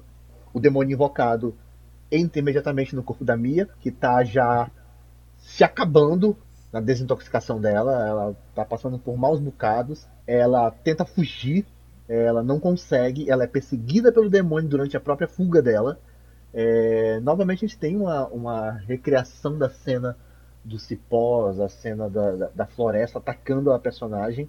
Ela é muito mais visceral é, nessa, nessa versão. Até que o demônio toma posse e faz da noite de todos ali um grande inferno. O livro revela que para liberar um grande mal sobre a Terra é necessário que cinco almas vão para o inferno e Mia está ali com um demônio com essa missão os jovens começam a ser atormentados e novamente fica aquela ideia de que a possessão demoníaca é como uma doença. A Mia consegue passar para a Olivia, que tem, acho que a melhor morte do, do, do, do, filme. Algumas pessoas acham que é a da, da Natalie, né, a namorada do, do David, mas eu acho que é da Olivia. A da Olivia é melhor. E vai passando de um a um, até que sobra apenas o David e o Eric, na tentativa de, de salvar ou, ou se salvarem da, daquela situação. O filme vai indo para alguns outros caminhos, como por exemplo é revelado ali no, no pelo, através do Necromonicon que só existem três maneiras de se livrar da possessão. é, queimando o hospedeiro, desmembrando o hospedeiro ou enterrando o hospedeiro vivo. Quando o, o David perde boa parte de seus amigos, praticamente todos, né? Ele resolve então usar uma dessas maneiras com a Mia, que é enterrando ela viva. Ele consegue então retirar o demônio do corpo dela, é, traz ela de volta à vida com um desfibrilador caseiro, que eu acho que essa é a única parte de humor do filme, é essa. Porque não dá, não dá para comprar a ideia daquele desfibrilador caseiro, pelo amor de Deus. É, é, eu ri, eu, eu genuinamente ri. Ainda mais porque nessa parte é, tem um corte de câmera que é muito Sam Raimi.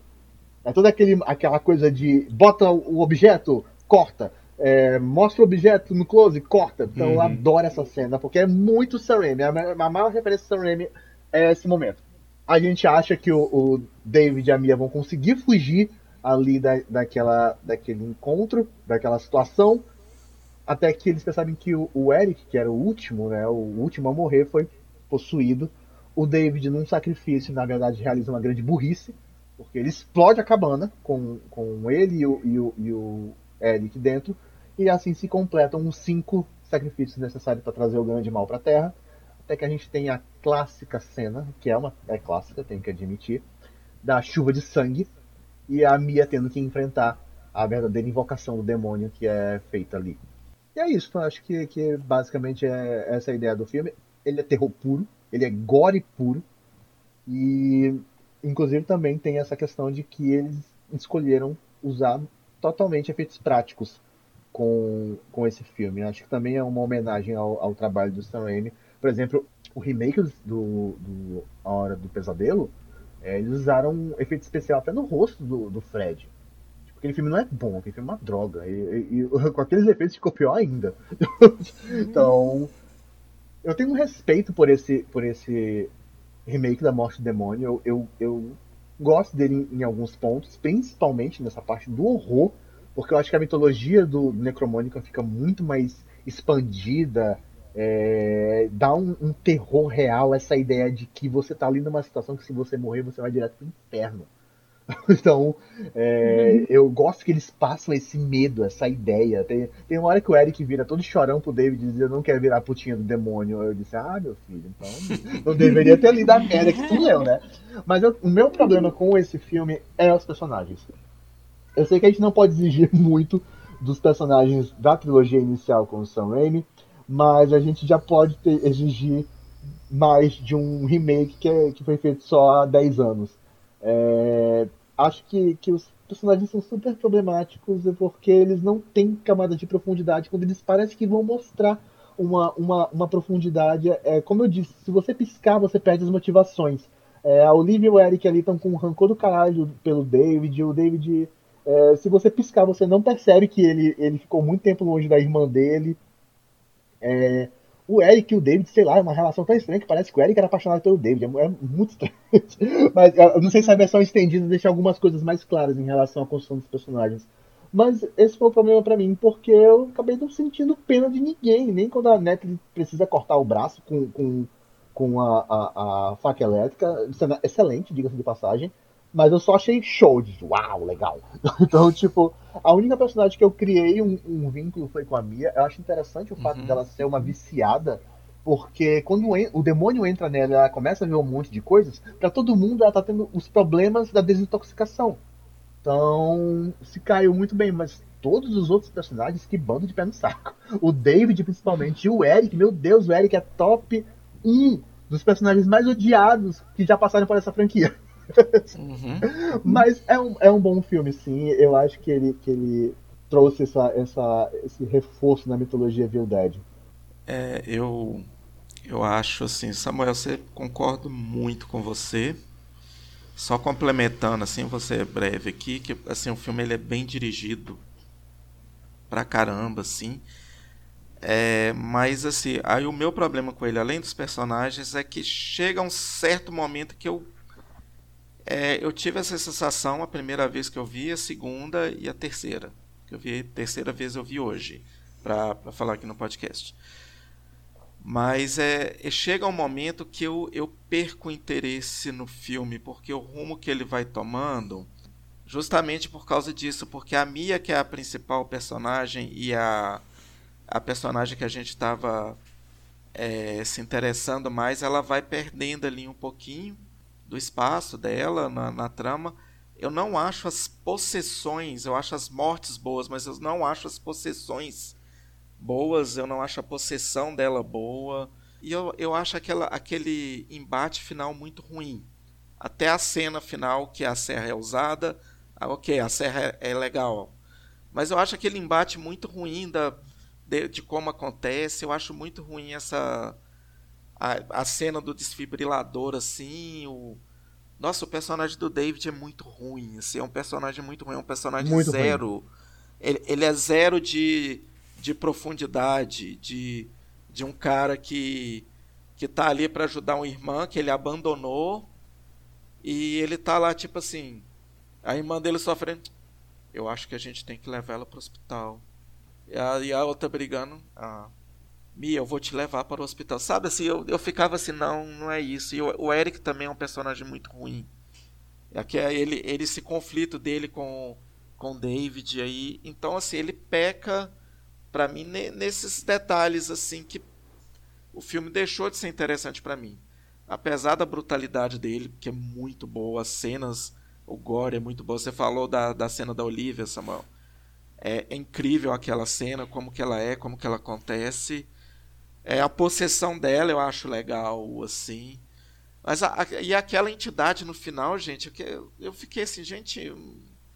Fiquei tentando entender o que, que era aquela entidade. Ela parecia com a Mia, parecia a Samara do chamado. Eu achei muito ruim, assim. Eu não, não, não, não fiquei.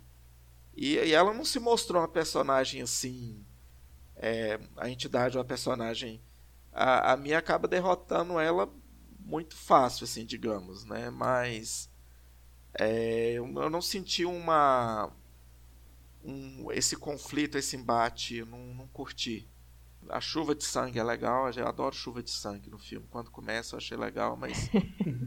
é, aí, aí eu acho que ele né, tem muitas qualidades, ele é muito bem fotografado, ele é muito bem dirigido, né, tirando esses detalhes aí que eu acho que também é um pecado na direção, essa, né, de conduzir essas cenas finais aí. Ah, e outra coisa que eu gosto muito é da sequência inicial. E eu fiquei muito curioso, eu, eu pensei assim, será que eu vou ver mais desses personagens que apareceram no início? É, né? Não, acaba não vendo, mas eu achei aqueles personagens muito interessantes, muito melhor do que os personagens do restante do filme. É, eu também queria ter sabido mais sobre eles, sabe? Uma, uma prequel, talvez, assim, se tivesse. Se, se eles tivessem continuado, né? Lançado outros filmes, acho que teria sido interessante mesmo. Eu nem citei esse começo, desculpa só, só falar mas eu nem citei que tem essa cena, e tem, inclusive, é, ele, ele, ele também faz essa homenagem ao trabalho do, do Sam Raimi, né, com a sequência correndo pela floresta, a câmera correndo pela floresta, né, no, no, no formato shake can. Mas realmente tem a, essa cenazinha de abertura, que é a moça, é, ela é meio que sequestrada ali no meio da floresta, e depois ela é amarrada e queimada por um grupo de pessoas bem peculiar, esse grupo de pessoas. É, mas isso não é exato, mas modo algum no, no, no, resto do filme eu fico puto. eu fico puto de lembrar que eles fizeram essa, essa cena tão boa pra no fim só, só ficar de citaçãozinha ali, sabe, na cabana, na, na, você lembrar, ah, eles, eles penduraram esses, esses gatos aqui, sei lá o que, que era, enfim.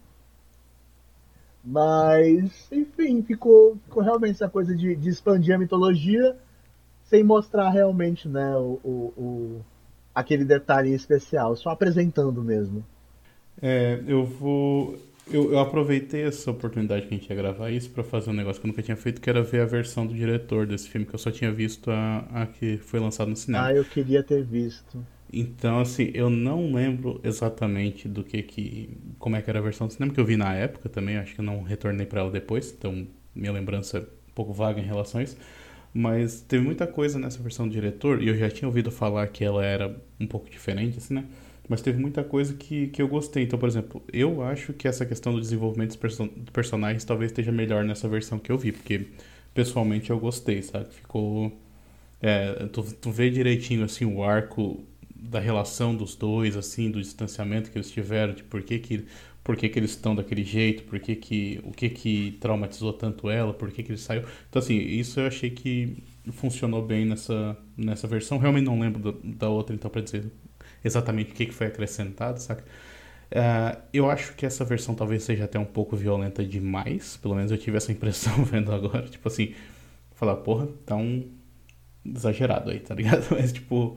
Mas, uh, é, como foi falado antes, esse, esse, é meu estilo de filme, é o que eu mais gosto, assim, ideia desse terror aí com, sendo usado como metáfora para alguma outra coisa, né? Então tu tem aqui a ideia do, do terror como sendo.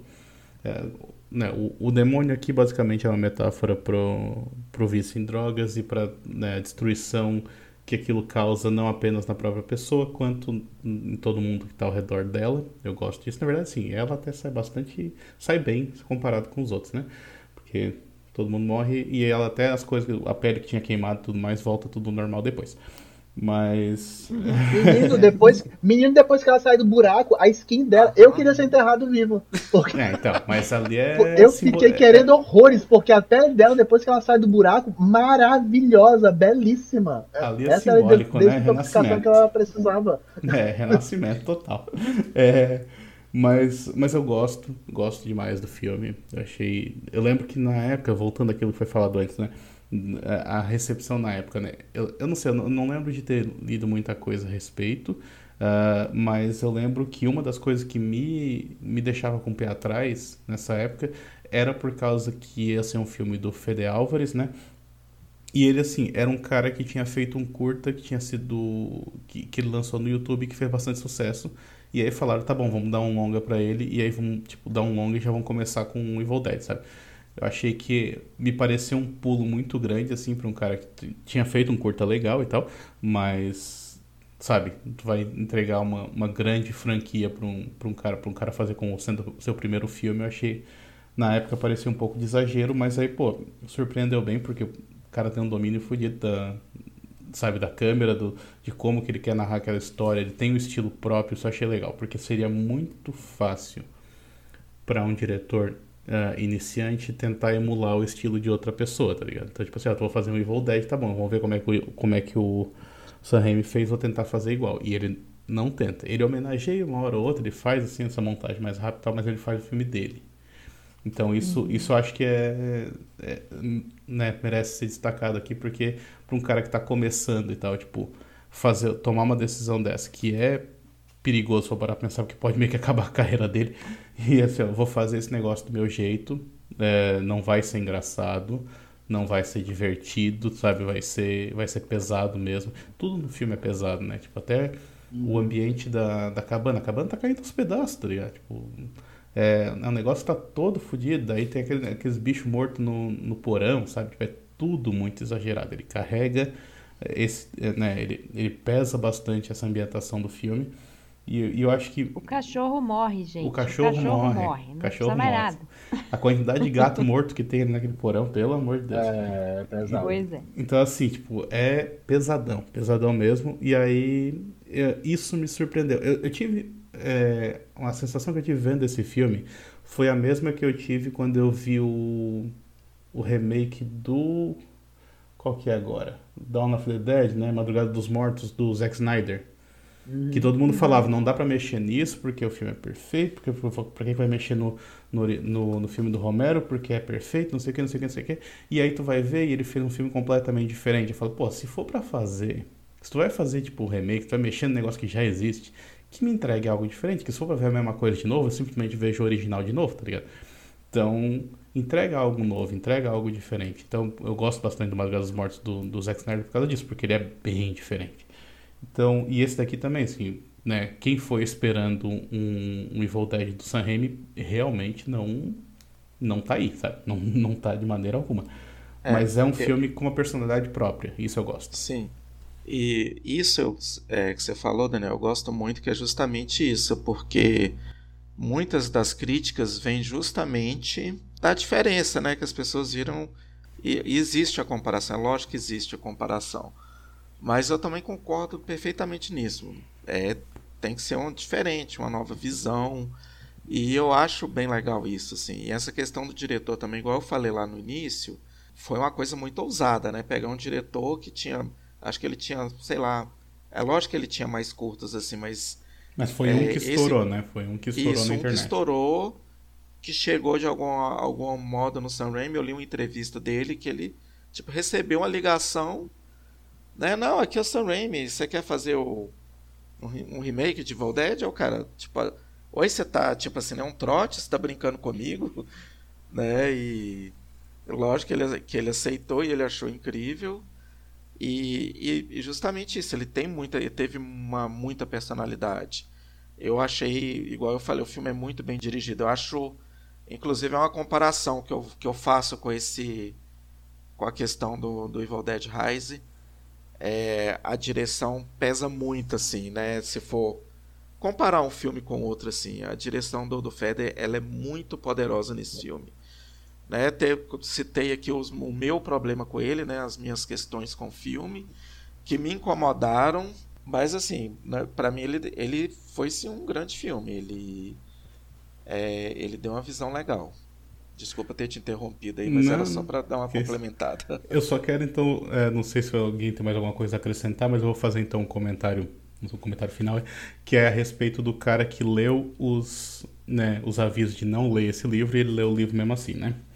É, quando eu trabalhava na universidade aqui né, em Santa Catarina, é, eu cuidava da parte de equipamentos de cinema e tal, né?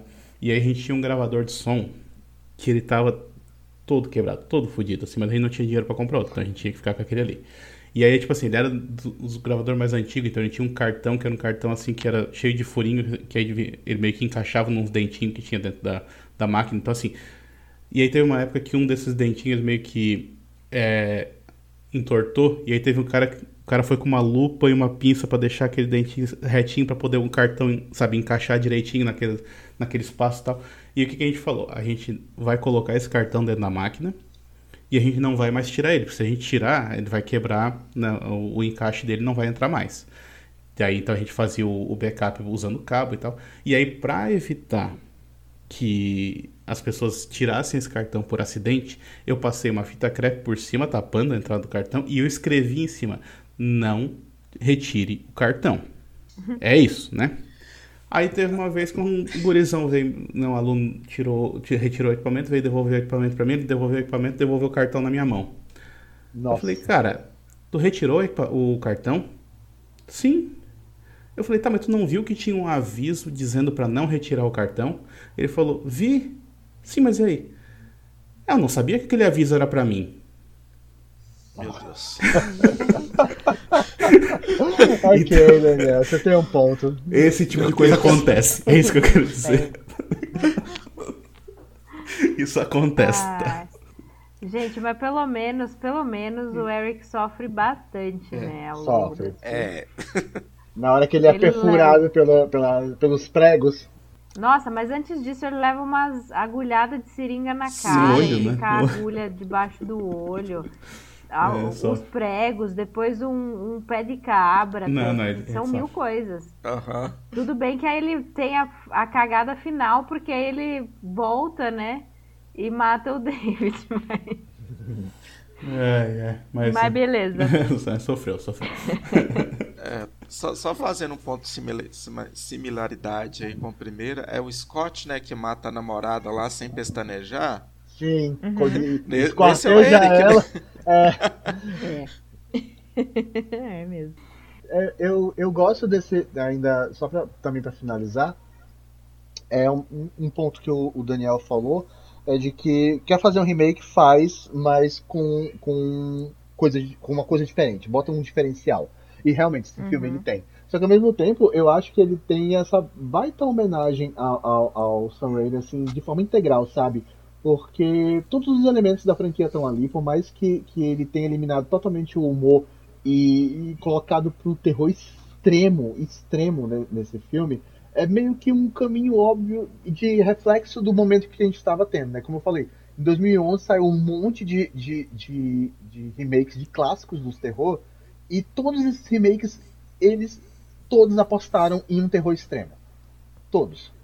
É, não, é, não, não tinha um, um ponto mais lúdico ou, ou um, um, tipo de filtro que representasse melhor o contexto das épocas em que eles foram feitos. Não. É, esses remakes foram todos feitos com, com um terror extremo. E o, o, o caminho do, do, do, remake Devil Dead foi, foi a, a mesma coisa. É, e até um, um, ponto. Até aquela coisa. É, também apostou em alguns lugares seguros, né? Tipo, ah, vamos trazer de volta para uma cabana, vai ser novamente um grupo de jovens. É, é, e até a questão do final, que é aquela surpresa que, que você não imagina de modo algum que vai ter. É, os filmes do, do, do Sam Raimi, os três primeiros filmes, eles têm isso. É, principalmente o 2, né? Que você nunca imaginou que o filme terminaria daquela maneira, não, fazia ideia. O, o, terceiro, principalmente, também pelos dois finais, que eu acho, eu acho os dois canônicos. Eu, eu amo uhum. os, dois, os, dois, finais do, do 3. E tem esse final do, do, do, remake que, cara, eu não imaginava de modo algum que ia partir para aquela, pra aquela luta do banho de sangue, né? Da, da, uhum. da chuva de sangue. Então é um filme que acerta fazendo diferente e apostando no, no, no, no comum também, no, no que ele já já tinha ali de solidificado. Que é uma coisa que a gente não vai ter no Rise. No Rise, no Ascensão. E é, é, é, eu acho isso bem, bem interessante de pegar esses dois últimos filmes. O, o, o remake de Evil Dead e o A Hora do. do o, a Hora não. O, o A Morte uhum. do Demônio, a Ascensão. E tipo, uhum. o, o Ascensão vai ser uma proposta completamente diferente. Pro bem ou pro mal. Sim. É isso. Bem, então, gente, antes da gente chegar no último filme, é, a gente já falou bem brevemente, alguém comentou alguma coisinha sobre, sobre a série, né? Então, só para só para marcar aqui que Ash vs Evil Dead foi uma série que teve três temporadas, né? Ela durou de 2015 a 2018. São três temporadas de dez episódios cada. É, ela assumiu também o tom de comédia. Eu assisti duas temporadas e, e tô devendo a terceira, mas eu gostava muito. É, tem a Xena, né? Sim! Inclusive a Lucy Lawless é casada com, com o Rob Tappert. Inclusive o Bruce Campbell apareceu em Xena, não sei se vocês lembram. Não. Mas... não, não lembrava disso. Eu queria muito rever. Agora eu preciso rever, ver isso, vou atrás no YouTube, assim que acabar o episódio. Sim, gente, eles. Não, eles fizeram. O Ted Raimi aparece em mil episódios também, eles estão super lá. O elenco de The Boys também tá.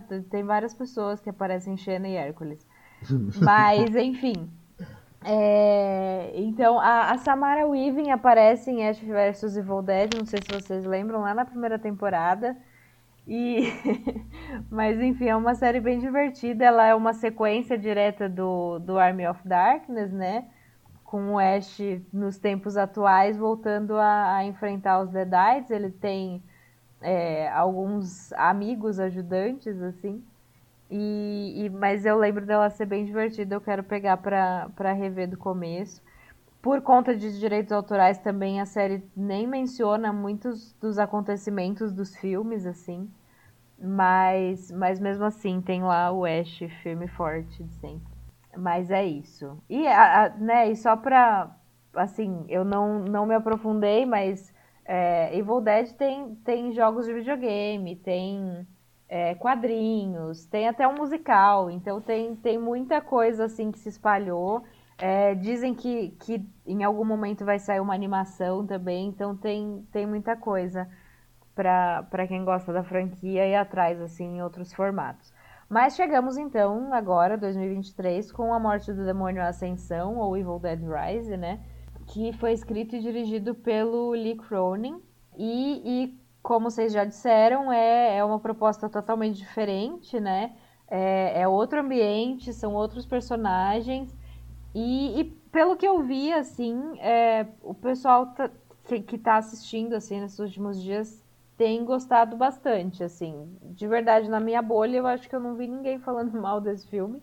Eu, eu tenho minhas ressalvas, mas quero saber de vocês. Daniel, você, você quer ficar para ouvir spoilers ou. Pois é, agora eu, tô na, agora eu fiquei na dúvida. Eu quero saber da, agora eu quero saber a opinião de vocês se é o tipo de coisa que eu deveria guardar para eu ver depois. O que, que vocês acham?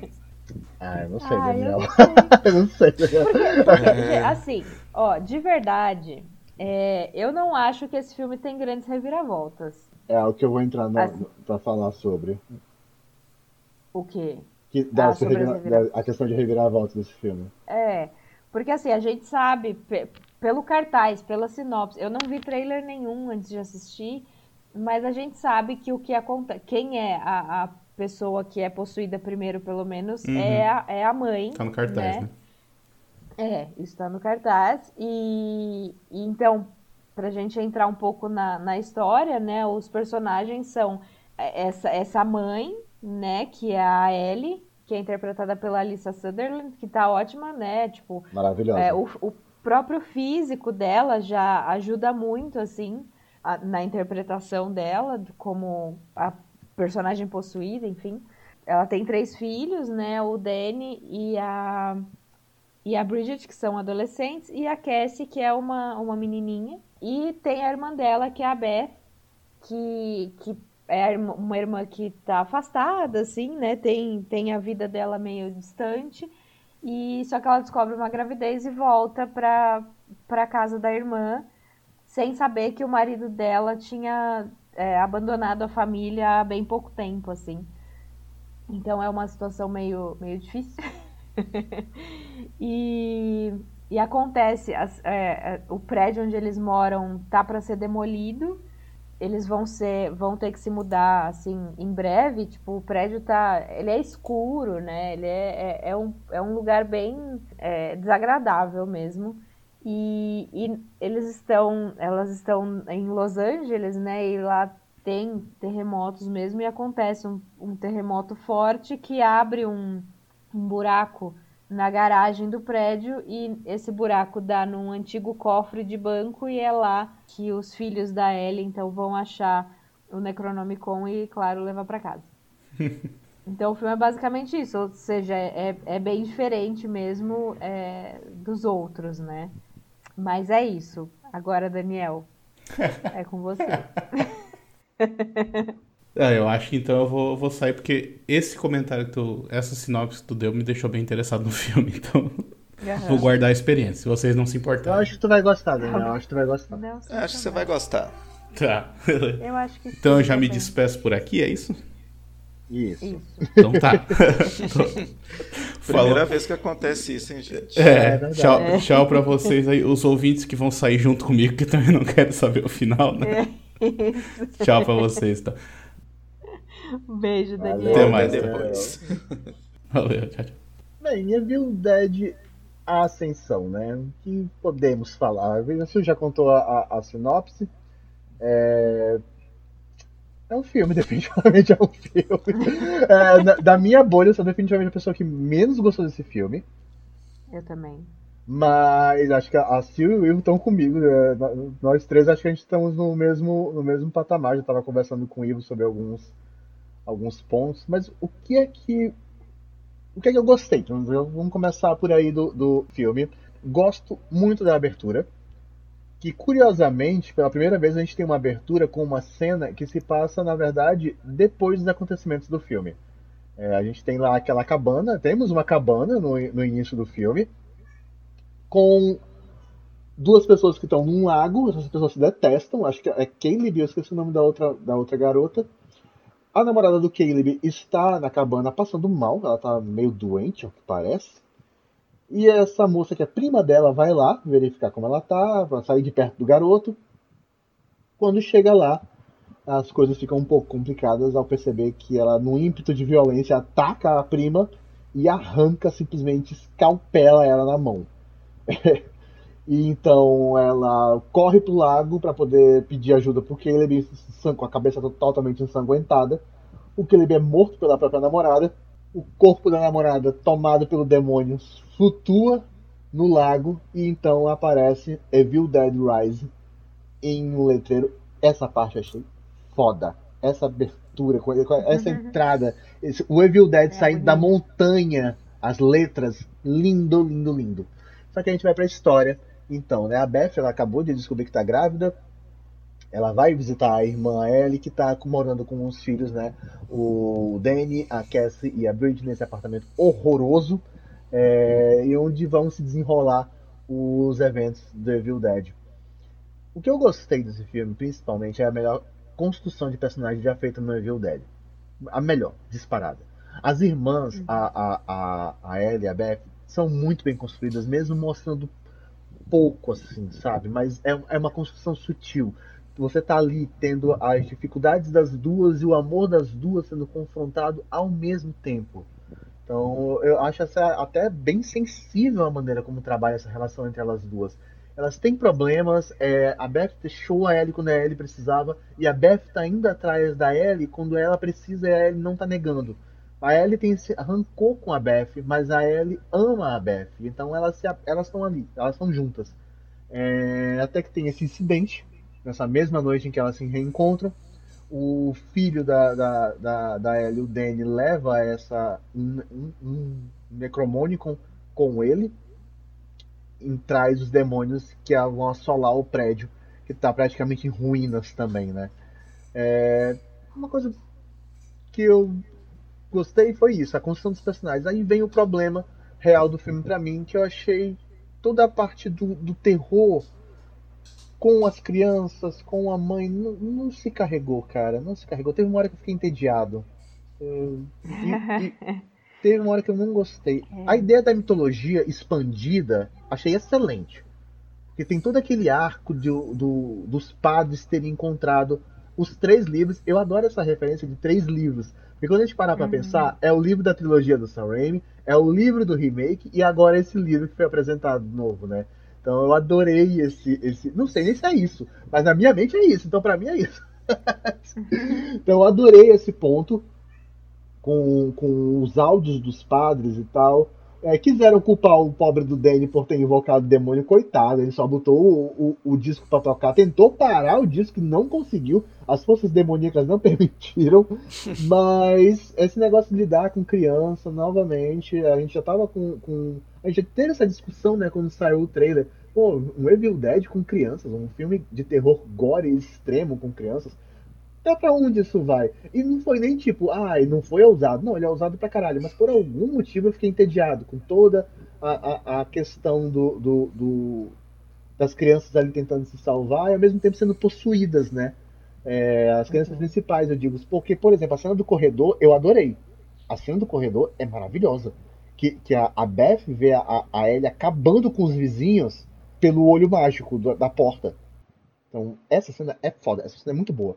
Mas as cenas dentro do apartamento não são.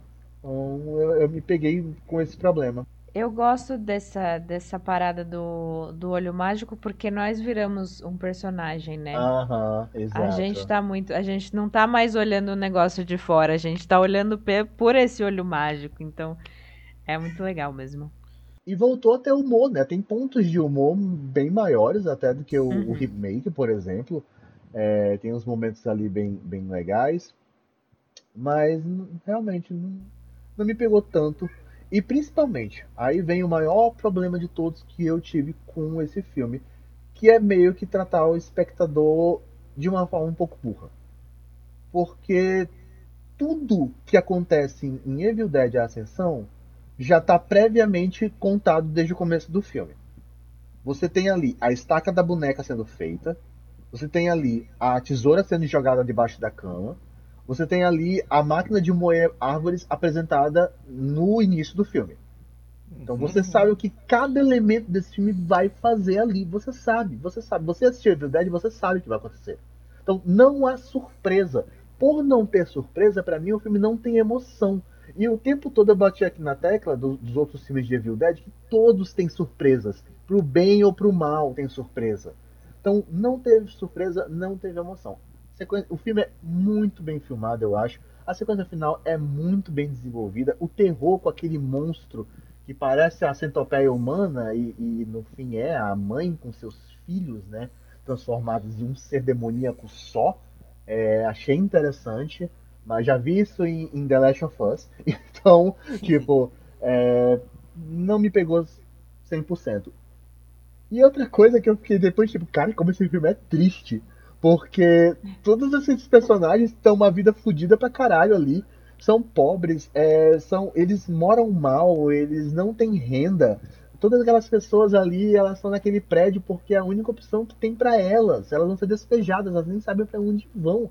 É, por incrível que pareça, Evil Dead Rise tem um contexto político. é, tem contexto Samuel... político, velho. tem contexto político, sim. Os Estados Unidos tá vivendo um momento merda pra caralho, não olha pros seus próprios pobres, tá aí, tá representado nesse filme. e, e, e, essas pessoas só se fodem nesse filme. É. Eu tô rindo de nervoso, mas elas só se fodem. É, não, é um contexto bem, bem, bem é, sério um contexto político. E, e, e, além disso, tem, desse contexto sociopolítico dos Estados Unidos, representado nesse momento do filme, tem também o, o personagem do Danny, é um garoto trans.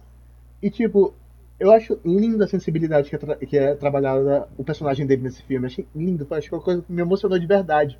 Porque é um ator trans fazendo um papel de um personagem trans, é um garoto que está simplesmente ali. É, isso não está em discussão. Ele, ele é essa pessoa e pronto. Ele é reconhecido pela, pela mãe dele, ele é amado pela mãe dele, ele é reconhecido pelas irmãs dele, ele é amado pelas irmãs dele, pela tia dele. E ele está ali. Então, isso até reflete também no momento que os Estados Unidos está vivendo, de, de a extrema-direita está transformando pessoas trans em um inimigo público, é, com leis, e, leis estaduais sendo aprovadas a rodo para diminuir o direito dessas pessoas, é, ataque a essas pessoas sem igual nesse momento da, da, da história estadunidense. Enfim, é, esse filme tem esses pontos políticos que eu acho interessante que outros Evil Dead não tiveram, sabe? Então, é curioso como esse filme me pegou pelo que não deveria ter me pego e não me pegou exatamente pelo que ele deveria ter pego. Então, eu fiquei meio dividido com Ascensão, gostei de muitas coisas e não gostei de muitas outras coisas. Ficou essa divisão, mas que fique bem claro, é, eu sei que vocês ainda vão falar, mas é, foi um sucesso. Tá um sucesso. Porque tá. só no final de semana fez 42 milhões de dólares só num final de semana. Isso porque o Mario ainda tá no cinema. então, é, o meu receio é que, tipo, do remake pra esse filme teve 10 anos.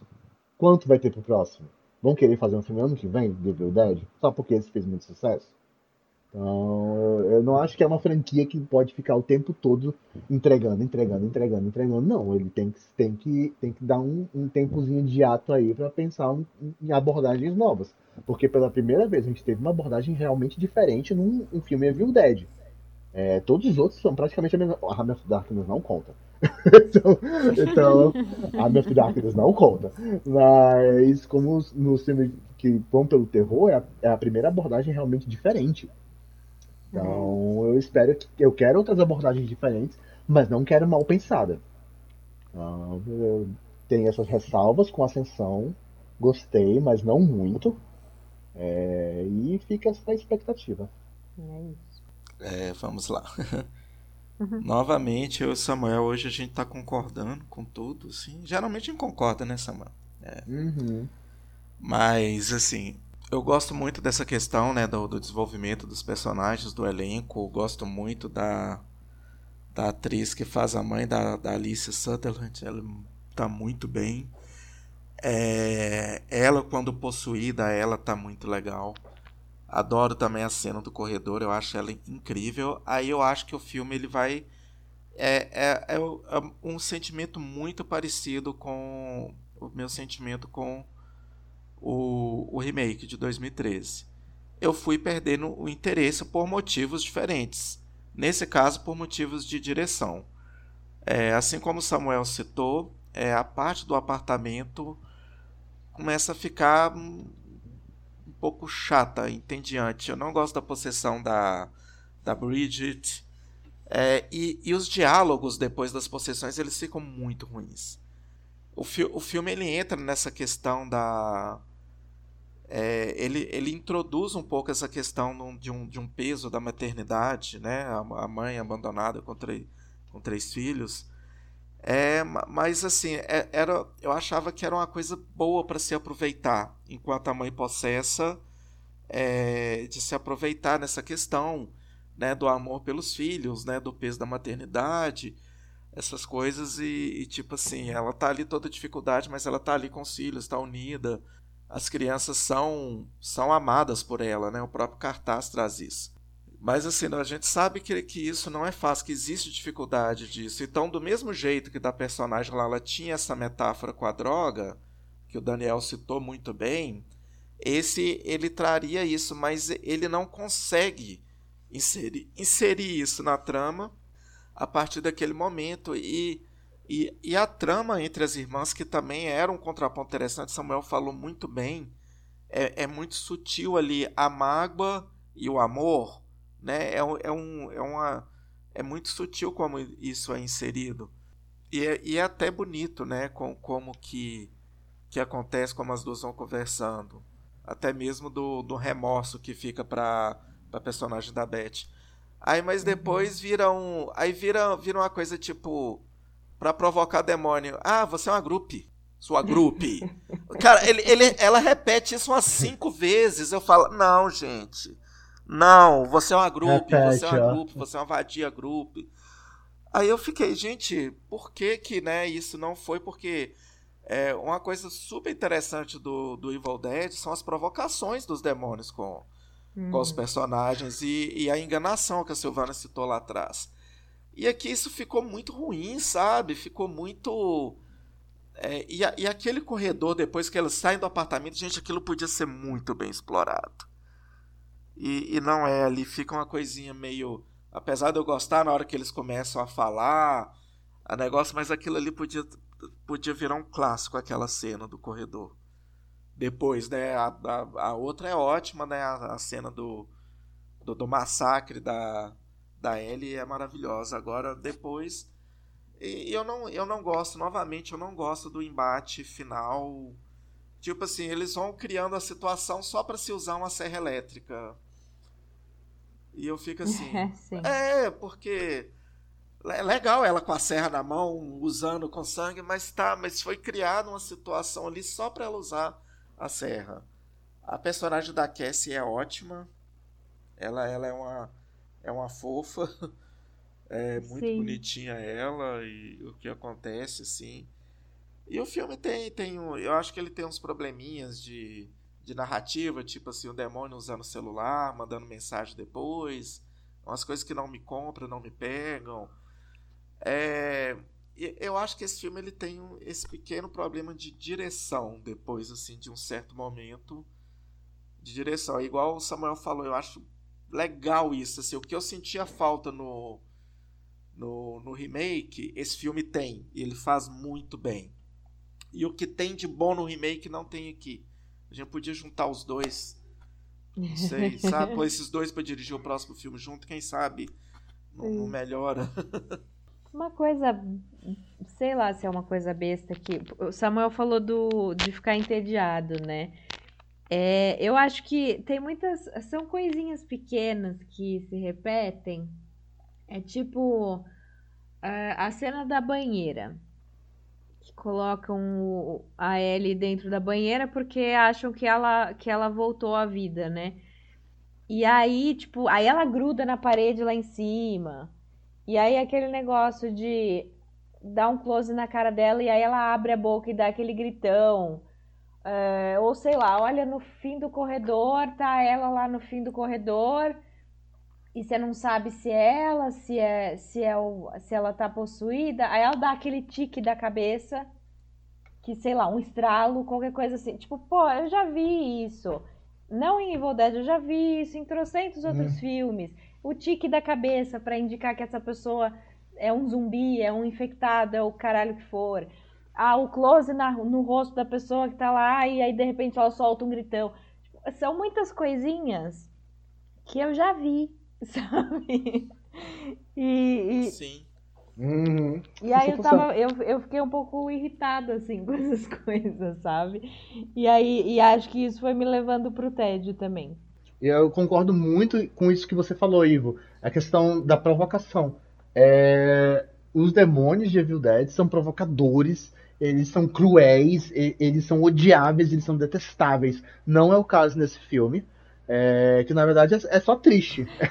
o único sentimento que ele gera é uma tristeza. É, e ainda assim não funciona 100%. Então, tipo, tem essa, esse momento das possessões da. Não sei que, que, que sentimento eles queriam extrair do espectador é, com a possessão das crianças, que acho que seria essa questão da tristeza, da pena. É, acho que é os sentimentos mais que eles queriam explorar, né, com, com o público. Mas acho que pra gente que não que temos esse, esse, esse entendimento da franquia no geral, acabou uhum. não, não funcionando bem, né? É, eu gosto muito da cena da que a, que a Ellie, quando ela é possuída, ela entra no prédio e ela vai pra cozinha e começa a fazer. Sabe ali o filme ali, eu falei, esse é. filme tá me pegando aqui, me pegou. E tinha uhum. isso no trailer que eu achava sensacional é... também. Aí a cena é muito boa, que depois ela cai, ela se retorce, ela pede. Mas, mas aí, como você falou, ela vai ficando. Aí vai ficando um pouco repetitiva. Eu gosto muito do, do aspecto dela, dela possuída, da Ellie. Eu já não gosto da, da Bridge possuída. Eu achei uns diálogos ruins, tipo, ela tá ali comendo um caco de vidro, eu tô matando um bichinho dentro de mim. Eu falei, gente, sabe? É ruim esse diálogo. Nem, nem isso, é... nem o ralador de queijo não, não, não me deixaram. É... Já, eu já tinha me perdido aí, sabe? Pois é. Sabe quando começou a me perder? Na cena da, da cama, ela morta. Ah, ali me perdeu, começou a me perder. Porque saiu da cena da uhum. cozinha, que foi boa, pra ir pra cena dela na cama, se, se passando de morta. E aí eu achei sem graça que entrou todo mundo na casa, e ficou aquele diálogo meio estranho. As crianças tudo, tudo ali traumatizadas, mas um traumatizado estranho. Pode, Os cara, pode fazer uma tá oração, tá mas isso também não leva a lugar nenhum, né? Não. Nossa, nada, não falta nada aquela, esse momento. Nada, nada, nada, É, é. Exato. Uhum. E aí, pra piorar, o segmento final, final, finalzinho, né? que é mostrar como o filme, os acontecimentos do prédio se conectam uhum. com o início. Porque, mais uma vez, é, o é. início é um é. dia depois. Então, então, eles mostram que é uma vizinha que estava trancada esse tempo todo no apartamento, não viu porra nenhuma. Cara, Gente, é. sério? Agora, a, Gente, agora sério? Legal. Esse Pelo amor de Deus. A, a menina tava num show, tava grávida, pegou um avião, foi pro prédio, chegou no prédio, encontrou com a irmã dela, teve o terremoto. Que noite, porque já, já tava noite, né? Um show era noite, né? É porque ela fala, eu peguei o avião e vim direto do aeroporto para cá. Gente, eu, eu fiquei pensando, gente, que horas que era isso? Uhum. ah, não, eu acho que ela atravessou o continente, porque é, ela saiu à noite e chegou à noite. Era no mesmo dia. Uhum, é, meio estranho também essa parte. É uma, uma Sam Raimizada aí, né? Do, de questão de continuidade.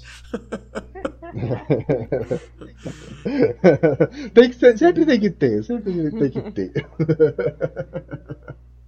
Ah, mas é isso, né? Então gente, é mas isso. assim, não é que a gente não tenha gostado do filme, tá? Não odeia a gente, porque eu tô vendo que a galera tá curtindo mesmo. Não, não, exatamente. Tá gostando. É, exato, a galera tá gostando. Principalmente é. a galera nova que não teve contato é, e na assim, época, gente, né, nenhuma comparação, a galera tá, tá gostando com, mesmo. Com o filme da década de 80. A gente não tá aqui aqueles velhos chato. Ai, estão destruindo a, a minha infância porque estão destruindo. Mais, não, não é nada mais. disso. é porque tem uns aspectos aí que a gente sentiu umas coisinhas aí que poderiam ser melhores Sim, acho que cabe, cabe apontar, né? Já que estamos falando, não adianta também só trazer elogios e deixar o que a gente não gostou de fora só pra. Ah, não vou falar. Não vou criticar, né? E para essa galera é, aí que é. Super válido. E para essa galera aí que quer, né, ver o, o Evil Dead da década de 80, vê a série, né? A série é. A série é totalmente. Sim é apoiada no, nos filmes, no, nos, pelo menos dos dois primeiros filmes. Uhum. Ela faz as homenagens, ela traz personagens de volta, é, ela expande aquele universo dentro daquele universo ali.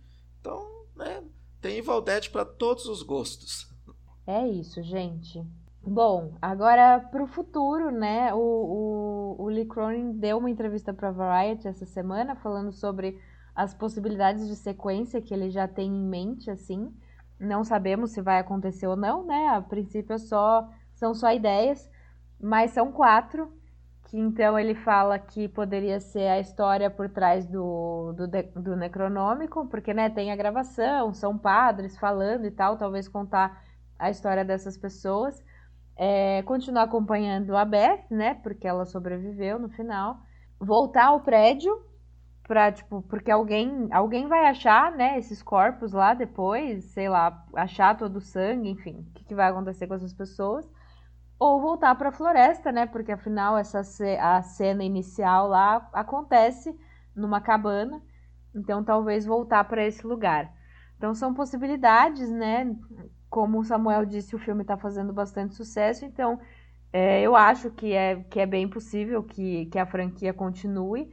Também espero, eu acho também que, que o intervalo faz bem, então espero que, que né, deem uma, uma esperadinha para continuar. Mas eu acho que, que teremos sim mais Evil Deads pela frente. E vamos aguardar para ver, né? É isso aí. Vocês têm alguma consideração final, gente? Ah, só queria fazer a consideração de que eu tava jogando Evil Dead The Game, tá até instalado no meu PlayStation. E é legal esse jogo, ele é, ele, é, ele aproveita muito da mitologia para fazer essa brincadeirinha de, de é, personagens humanos uhum. contra os personagens demônios. Então é divertido, ele é bem gostosinho. Eu só fico triste porque ele não fez muito sucesso e ele é obrigatoriamente online, né? Você uhum. só consegue jogar com outros jogadores. Você só consegue pegar o potencial de verdade dele jogando com outras pessoas. É, o jogo tá lindo, visualmente o gráfico dele é impecável, eu fico até surpreso, porque é um jogo que foi feito rápido, meio que rápido. E outros jogos na mesma pegada não tem um gráfico tão bonito quanto esse. Então tá lá, o Bruce Campbell bem bonitinho com a, com a o braço de fora da blusa rasgada. então, vale a pena, tá, gente? Só isso que eu tenho a dizer. Você, Ivo. Não, só queria perguntar do Samuel o que, é que ele acha do Bruce Campbell da série, assim. Ah, eu não vi a série, eu não posso opinar sobre a série. Ah, então tá bom. Mas eu não. Veja e você Mas conta eu não, depois. Eu não, sou, eu não sou fã do estilo Deadzão, não, dele. Eu sou fã do, do estilo gatinho novinho. ah, então tá bom. Ai, é isso, gente. Então, como sempre, ouvintes, né? Deixem seus comentários sobre não só sobre o novo Evil Dead, mas sobre a franquia como um todo, né? Como sempre, a gente quer falar com vocês. Estamos no site, nas redes sociais, enfim. Procurem a gente que a gente está fácil de, de conversar. É, é isso. Obrigada, gente, por mais essa gravação. E até a próxima. Valeu, tchau, tchau. Até, pessoal, valeu. Ah, tá para encerrar, encerrar mesmo, pode dizer que essa gravação aqui parece que ela foi amaldiçoada pelo Necromônico, porque os computadores do Ivo tudo deram pau, caiu energia aqui em casa no meio da gravação, a gente descobriu que a gente tinha que usar outro sistema para gravar, porque o, o, o atual tava todo lascado. É um milagre que esse programa esteja é saindo, tá? É um milagre. Então você que escutou. Vamos torcer pelo melhor e comemorar pela gente. Mesmo. Calma. É. Falar com meus gatos que é pra eles parar de usar o necronômico, que eles estão avacaiando tudo. Isso. Tchau, tchau, gente. Tchau, tchau pessoal.